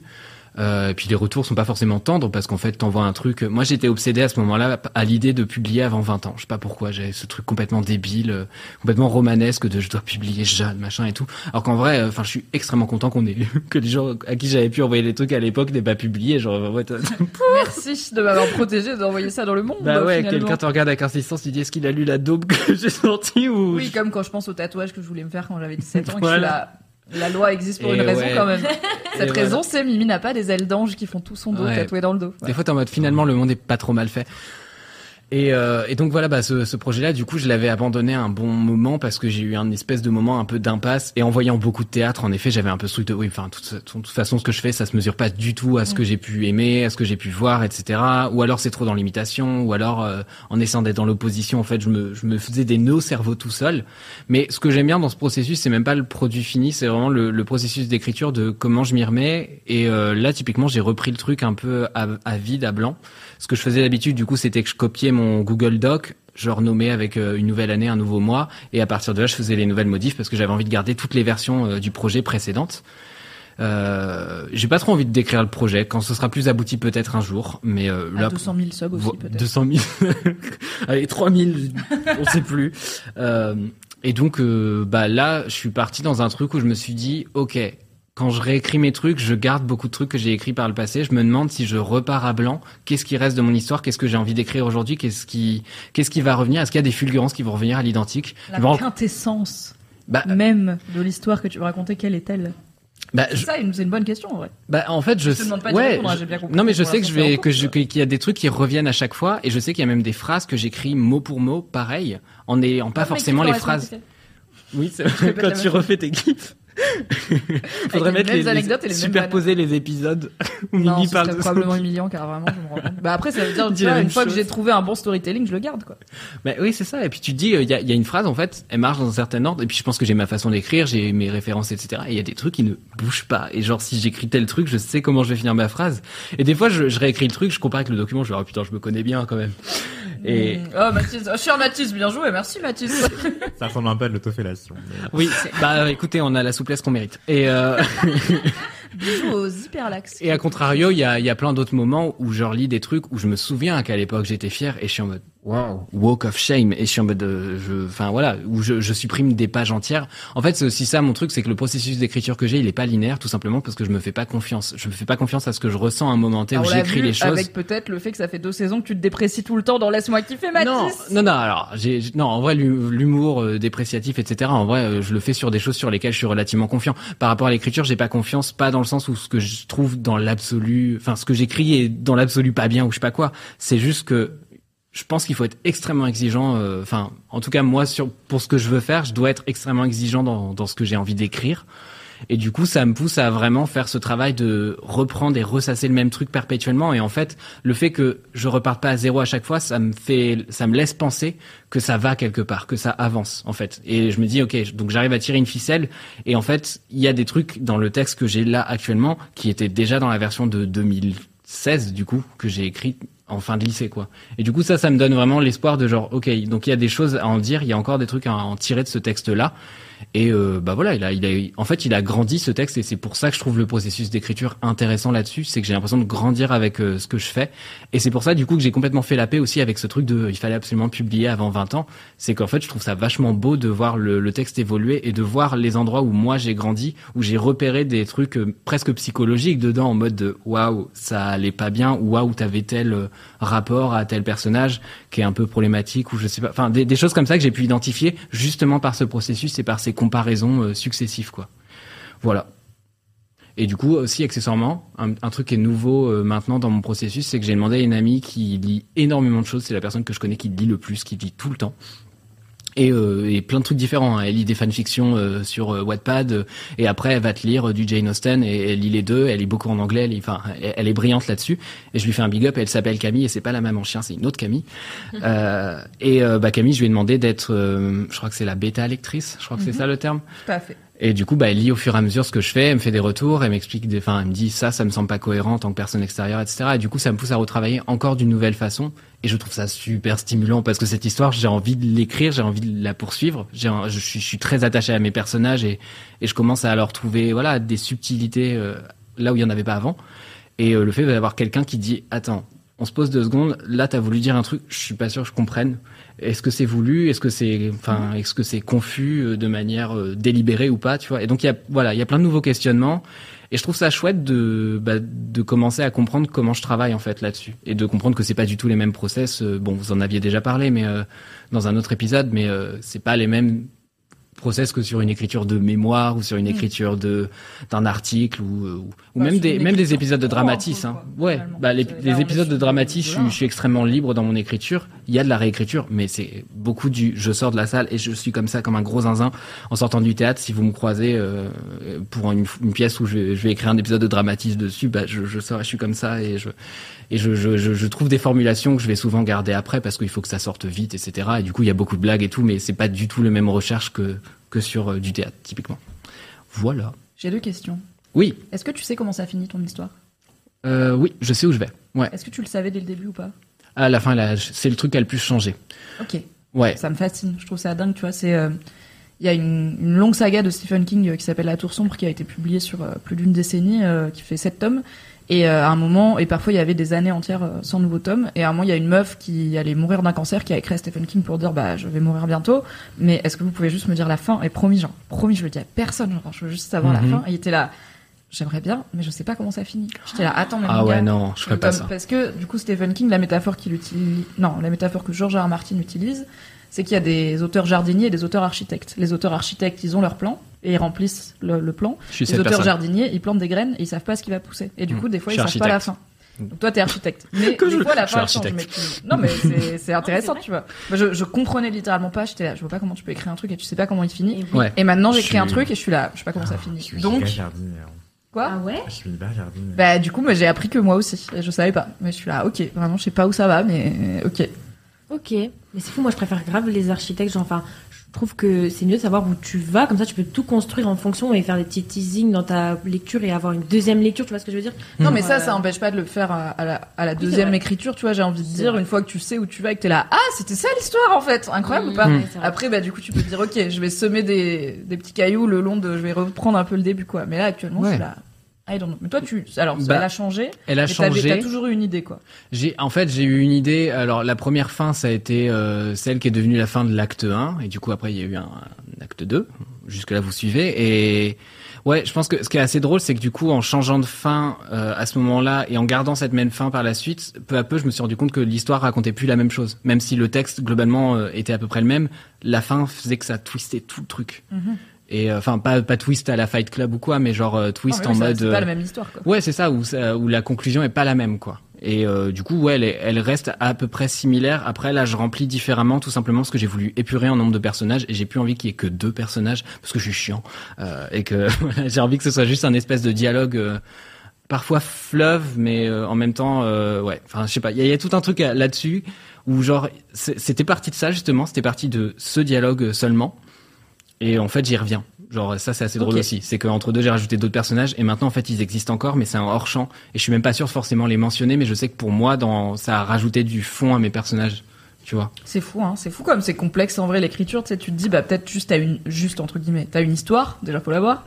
Et après tu l'écris et t'essayes de l'écrire pour que ça ressemble le plus à ce qu'il y a dans ta tête. Mais en fait non, c'est des fois tu t'auto, enfin voilà, tu t'auto surprends. C'est là, ah, j'avais huit persos. En fait au final j'en ai deux. Mais ils existent toujours, juste ils sont pas là, mais on les entend différemment. Et donc ça c'est une idée que t'avais pas au début. Mm. Ma deuxième question c'est, est-ce que tu t'imagines publier, ce- genre imagine quelqu'un voudrait publier ce truc. Est-ce que tu serais à l'aise de publier? Pardon, ce ce que t'es en train. Mon Euh, œuvre, tu veux dire? à la fin, c'est un Google création. Doc, tu vois, c'est pas grave. Je, Oui, moi, je suis pas attaché à l'objet de livre, Non, mais moi machin. c'est ce truc. Oui. Le truc que j'écris, c'est le truc que j'écris, tu vois. Et euh, mais parce que aussi, je sais pas la forme qu'il va avoir à la fin. Bref. Est-ce que tu t'imagines le publier et comment tu concilierais ça avec ce côté, genre des fois, je relis des trucs dont j'étais hyper fière il y a trois ans et je me dis, ouh là là, Walk of Shame, gros bolos. Hmm. Bah, si un jour tu le publies, ça va être gravé dans la roche. Comment, est-ce que tu, du coup, tu penses que tu pourrais le publier et sans te dire, ah bah, dans cinq ans, je vais sûrement le trouver nul, tu vois? Euh, Il y a deux trucs. Le premier, c'est que je sacralise beaucoup moins la publication qu'avant, surtout en Mm. théâtre. Où j'ai là maintenant, mon envie, c'est surtout qu'un jour le, le texte puisse vivre quelque part et que je puisse faire un vrai travail de plateau et de création et, et voire de Ouais, soit réécriture. joué, mis en scène. et Ouais, avec euh, une compagnie, des comédiens, euh, que sais-je. Du coup, il y a, il y a ce premier truc-là où du coup j'ai désacralisé ce truc de il faut absolument que ce soit publié et dans une édition blanche si possible. euh, voilà, Euh, édition blanche. Du coup, c'est en, en, en opposition à l'édition euh, des livres noirs, euh, qui sont les livres, les polars, qui étaient jugés moins légitimes de base, etc. Ah, c'est, ah! Ouais, toutes les trucs éditions de minuit, euh, les, les belles éditions françaises où les couvertures sont boring, c'est un truc de noblesse, de distinction par rapport à Eh, ces, à ces avec la noblesse de la polars, langue machin. française. hein. Voilà. Bref. Euh, du coup, donc ça, c'est le premier truc. C'était quoi ta question Bah, c'est Euh, que t'es Oui, pas c'est ça. et une fois que c'est sorti- ok, peut-être pour le Ouais. mais, mais après, ça marche aussi sur le jouet, c'est limite. Et du coup, sur Enfin, le... C'est la même chose. Il y a des gens qui vont jouer des répliques et tout. Ouais. Et peut-être que cinq ans après, tu seras là. Ah, c'était nul ces répliques. Oui, bien sûr. fier quand même. Mais comme. Mais c'est pas grave parce que justement quand il y a une mise en scène après il y a un point de vue après c'est plus vraiment à toi et justement c'est un peu ce deuxième truc qui est un truc que j'ai appris en fait en, en faisant le, bah, le podcast Disquette qui est du coup euh, donc je rappelle pour celles et ceux qui que j'ai pas assez embêté avec ça je suis désolé Disquette c'est un podcast de Studio Clémentine qui est mon studio de podcast qui parle des chansons d'amour avec des artistes et du coup on a justement beaucoup posé cette question de bah tu parles dans euh, telle chanson euh, de telle rupture, de tel truc qui, qui est très personnel. Comment tu vis le fait de l'ouvrir à des gens? Comment tu vis que des fois t'as eu une carrière genre euh, que- qui a commencé à genre 17 ans, t'as sorti des chansons? C'est quoi ton rapport à ces chansons-là? Oui. Et en fait, beaucoup de gens pas tous, hein, mais il y en a pas mal qui nous avaient répondu euh, des trucs de type, bah en fait, une fois que c'est sorti, c'est plus vraiment à moi, quoi. C'est c'est plus ma chanson. En fait, moi, je l'ai je l'ai sorti et euh, et t'as d'autres artistes qui d'ailleurs te disent, en fait, moi, des chansons vraiment personnelles, bah je les écris pour mes proches. Des fois, je les garde pour moi, ce qui est une vraie maturité, je trouve, artistique de ne pas sortir tout ce que tu crées. C'est en vrai, je trouve ça assez intéressant parce que du coup, t'as un, tout un toute une réflexion peu là-dessus. relatable pour moi, mais c'est bien sûr une maturité artistique que je n'ai pas Non, atteinte mais et que je n'atteindrai je- probablement jamais. Mais je pense que c'est un, enfin, c'est un positionnement, c'est un choix. Je pense qu'il y a des gens qui fonctionnent pas comme ça de toute façon, tu vois. Mais euh, C'est plus un tuyau d'arrosage, quoi. C'est. mais Ouais, sur prenez. mais sur de la musique, là où je trouve ça intéressant, c'est que même t'as des logiques d'album, t'as des logiques de concept, etc. Et, et du coup, je trouve ça assez sage de se dire, ok, en fait, j'ai livré mes, mes tripes dans ce morceau. Je suis pas sûr de l'assumer dans quelques années, ou ou même tout simplement, en fait, je suis pas sûr d'avoir envie que les gens sachent tout ça et d'être capable de se dire, ok, là, je mets un frein. Je trouve ça intéressant. Ok. Et du coup, j'ai un peu le même rapport par rapport à un texte de si ça devait être publié, bah c'est un moment T et en fait les gens s'en saisissent oui, non, bah, et je suis maintenant vous faites ce que vous voulez je quoi. publie tout sur internet, donc. euh, Ouais. Mais j'ai pas ce truc de. En fait, si je relis un truc, genre quand je relis mes premiers articles de Mad, je suis là. Ouf. On Ah a oui, fait non, du mais- chemin. euh, ah en oui, oui, non, j'ai totalement ça aussi, t'inquiète, bien sûr. Euh, mais euh, j'ai pas honte qu'ils soient en ligne, tu vois. Je me dis Hmm. pas, euh, j'ai pas envie de les supprimer, quoi. J'ai pas ce truc de j'ai envie de virer euh, ce que j'ai fait. Bah, ça veut dire que t'as évolué aussi, que t'as évolué aussi. Enfin, ça fait Oui. partie du process. En Oui, oui, ça. carrément, tu vois. Mimi un moment T, cette quoi. historique-là, quoi. Exactement. Clairement. Merci. Mathis. Let's go. C'est quoi ton kiff euh, bah, On Ton aura fait des gros kiffs vachement intello parce qu'on a eu une expo d'art contemporain, enfin une artiste euh, d'art contemporain, de l'orthographe et de la grammaire, l'écriture et euh, moi je vais vous parler d'un événement féministe auquel j'étais le week-end dernier. Donc on va parler un petit peu actualité et société. Let's go. Le week-end dernier, le, 20 le 26 et 27 novembre, du coup, à l'heure où on enregistre, euh, et le vendredi c'était le 25 novembre, la journée internationale de lutte contre les violences faites aux femmes. Et pour la première fois en France, il y a eu des assises nationales de lutte contre les violences sexistes qui ont eu lieu à Nantes, euh, organisées en partie par la ville de Nantes, du coup la municipalité. Et en gros, c'était deux jours, donc le vendredi 25 et le samedi 26, qui étaient dédiés à parler de sujets féministes et bah, notamment de lutte contre les violences sexuelles et sexistes, pas forcément uniquement faites aux femmes, puisqu'il y avait aussi notamment euh, l'association Colosse au pied d'argile qui lutte contre les violences sexuelles dans les cours de sport et les clubs de sport et tout, et qui a été fondée par un athlète euh, masculin, du coup, qui a été agressé sexuellement euh, quand il était petit. Euh, donc voilà, c'était pas uniquement centré autour des femmes, mais évidemment beaucoup, mais c'était la lutte contre les violences sexuelles et sexistes. Et le vendredi était une journée dédiée plutôt aux professionnels, donc pas ouverte au public, où il y avait à la fois des entreprises, mais aussi des collectivités, des institutions, des assos, des gens qui sont au contact des jeunes, des populations précaires et tout, pour réfléchir et faire des tables rondes et des conférences sur comment mieux travailler, voilà comment nous on travaille pour lutter contre les violences sexistes et sexuelles. Il y avait déjà dans cette journée des invités euh, un peu, euh, alors à la fois bah, des vrais gens de la société civile qui font ce qu'ils peuvent pour changer les choses, qui sont juste des militantes ou des fondatrices d'assaut, des trucs comme ça. Je dis juste, mais c'est déjà incroyable. Et des personnes plus avec plus de notoriété, comme par exemple Najat Vallaud-Belkacem, qui a été euh, ministre chargée de l'égalité, etc. Et la journée du samedi était ouverte au public et c'était du coup avec des gens un peu plus avec un peu plus de visibilité pour la plupart. Et il y avait plein de donc il y avait plein de temps et parfois ils étaient en même temps. Donc il fallait choisir comme un festival quoi. Et euh, c'était à la Cité des Congrès de Nantes, qui est un immense lieu où je n'avais jamais été, mais du coup il y avait la place. Et euh, il y avait la grande salle, l'amphithéâtre Joséphine Baker, dans lequel il y avait plein de voilà de conférences et de tables rondes qui s'enchaînaient, et puis plein d'autres petites salles avec différents euh, différentes thématiques, différents interlocuteurs et interlocutrices. Tout était gratuit, l'accès était gratuit à tout, ce qui est quand même cool, et c'était sold out, euh, c'était complet, toutes les places gratuites étaient parties sur internet, donc a priori c'était plein. Mais euh, pour en avoir parlé avec les organisatrices, comme c'était les premières, il y a un peu la question de ok, les gens ont pris leur place, mais c'est gratuit, donc s'ils viennent pas, ils perdent rien. Et en vrai, on n'est pas sûr de la fréquentation, on n'est pas sûr du monde qu'il va y avoir, on n'est pas sûr non plus de la diversité du public. Est-ce qu'il va y avoir des hommes? Euh, Est-ce qu'il va y avoir donc il y avait, moi je trouve un truc, il y avait des trucs cool qui ont été faits en termes d'accessibilité. Euh, tout était accessible euh, aux personnes à mobilité réduite. Il y avait euh, des interprètes en langue des signes française pour en tout cas tous les tous les moments euh, dans le la grande salle, dans l'amphithéâtre Joséphine Baker, qui permettait aussi du coup à des gens du public euh, qui étaient sourds et ou muets de poser des questions, ce qu'ils auraient pas forcément pu faire sinon. Euh, et voilà, il y avait pas mal de trucs que je trouve faits en termes d'accessibilité. Donc, est-ce que les gens vont être au rendez-vous? Est-ce que le public, ça va être que des gens déjà hyper sensibilisés Ou est-ce qu'on va réussir à toucher bah, un plus grand public? Euh, Et c'était une réussite, c'était trop bien. Les gens sont venus, euh, donc c'est cool. Beaucoup de gens sont venus, beaucoup de femmes, d'hommes, de personnes d'âge très variés, euh, de visiblement catégories socio-professionnelles très variées. Il y avait des familles qui étaient là avec leurs petits enfants parce qu'ils ont aussi fait bien sûr. organiser de quoi garder les enfants pour les personnes parents qui veulent quand même assister aux conférences. Et l'une des organisatrices m'a dit, il y a plein de papas à l'espace garderie. Il y a plein de papas, c'est super. Parce que généralement, c'est les mamans qui s'occupent des enfants, n'oublions pas. Mais il y avait aussi plein d'hommes qui écoutaient les conférences et de toute façon, elles étaient retransmises en même temps, euh, donc tu les ratais pas, quoi. C'était quand même diffusé sur un écran. Euh, Il y avait un, grand hall d'entrée avec à la fois une librairie de Nantes qui du coup vendait bah, les bouquins des, personnes invitées et des bouquins autour du féminisme. Il y avait des séances de dédicaces organisées et il y avait plein de stands de plein d'assauts local ou national.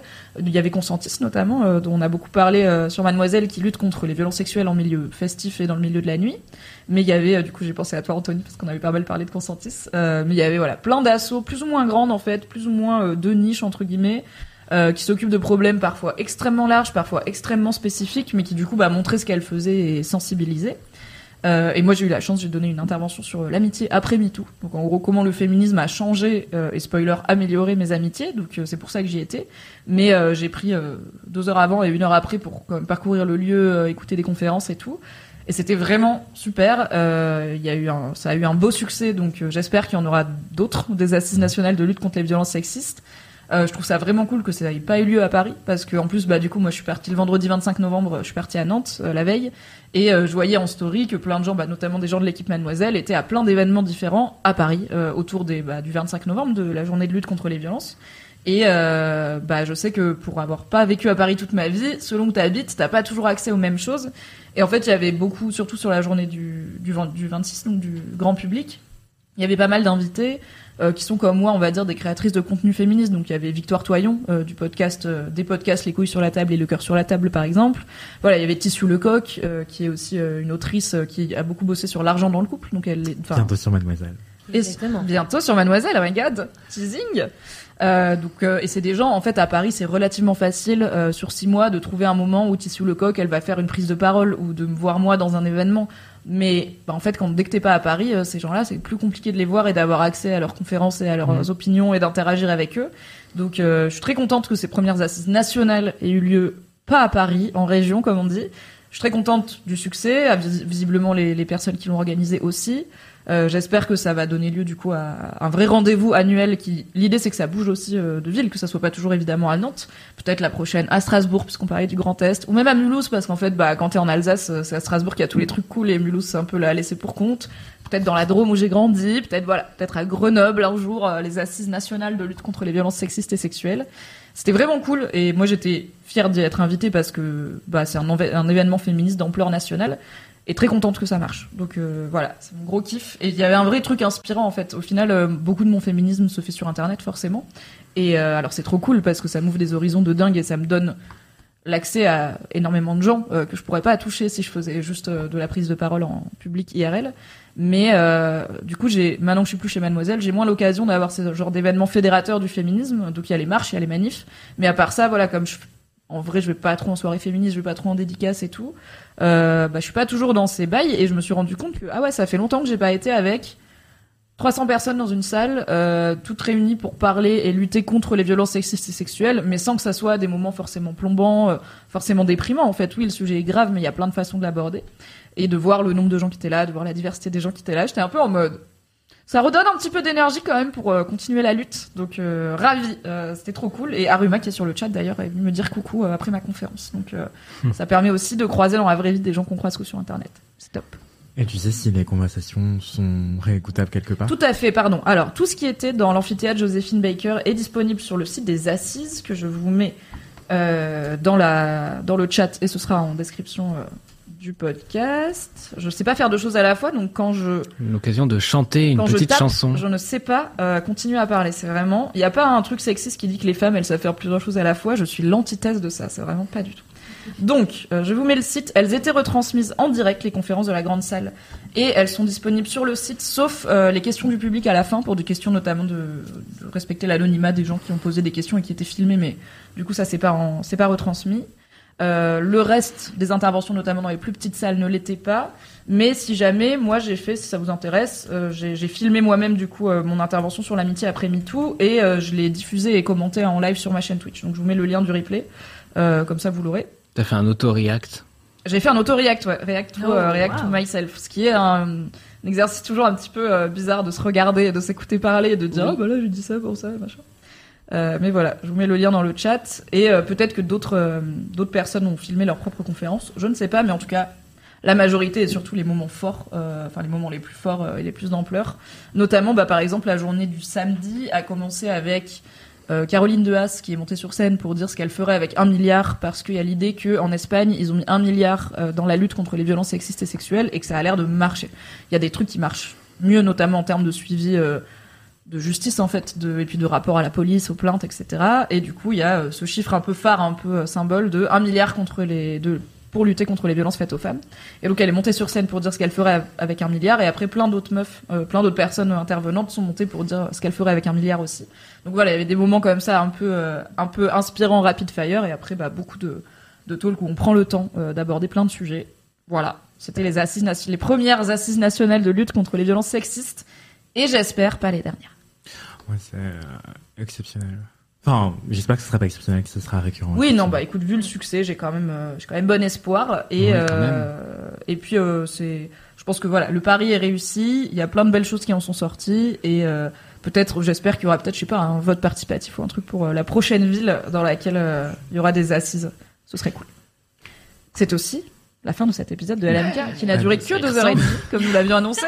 Attendez, petite parenthèse, justement, euh, dans la continuité de ce que tu racontais. oui, pardon, euh, vas-y. Je viens de réaliser que, enfin, je viens de checker euh, pour les créatives, les conversations qui avaient eu lieu dans ce festival suisse dont je vous parlais plus tôt dans cet épisode. Euh, en fait, la plupart des conversations sont retrouvables sur la chaîne YouTube. Et, euh, Ah, et, trop bien. euh, je viens de vous mettre le lien dans le chat.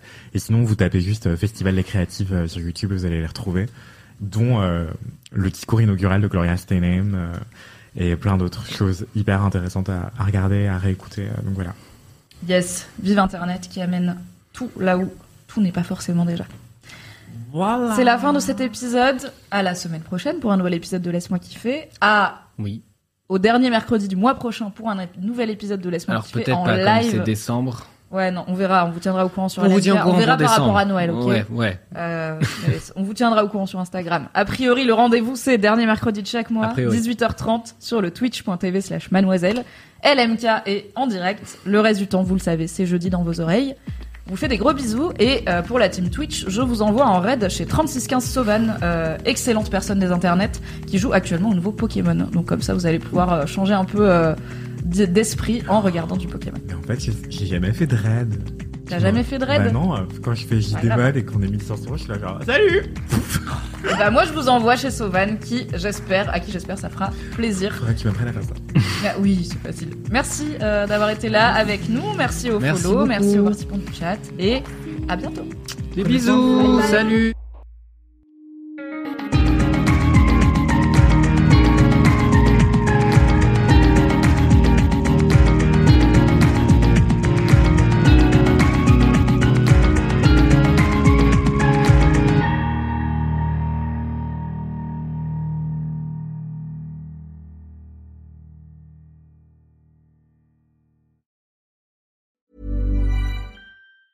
Planning for your next trip? Elevate your travel style with Quince. Quince has all the jet setting essentials you'll want for your next getaway, like European linen, premium luggage options, buttery soft Italian leather bags, and so much more. And is all priced at 50 to 80% less than similar brands. Plus, Quince only works with factories that use safe and ethical manufacturing practices. Pack your bags with high-quality essentials you'll be wearing for vacations to come with Quince. Go to quince.com slash pack for free shipping and 365-day returns.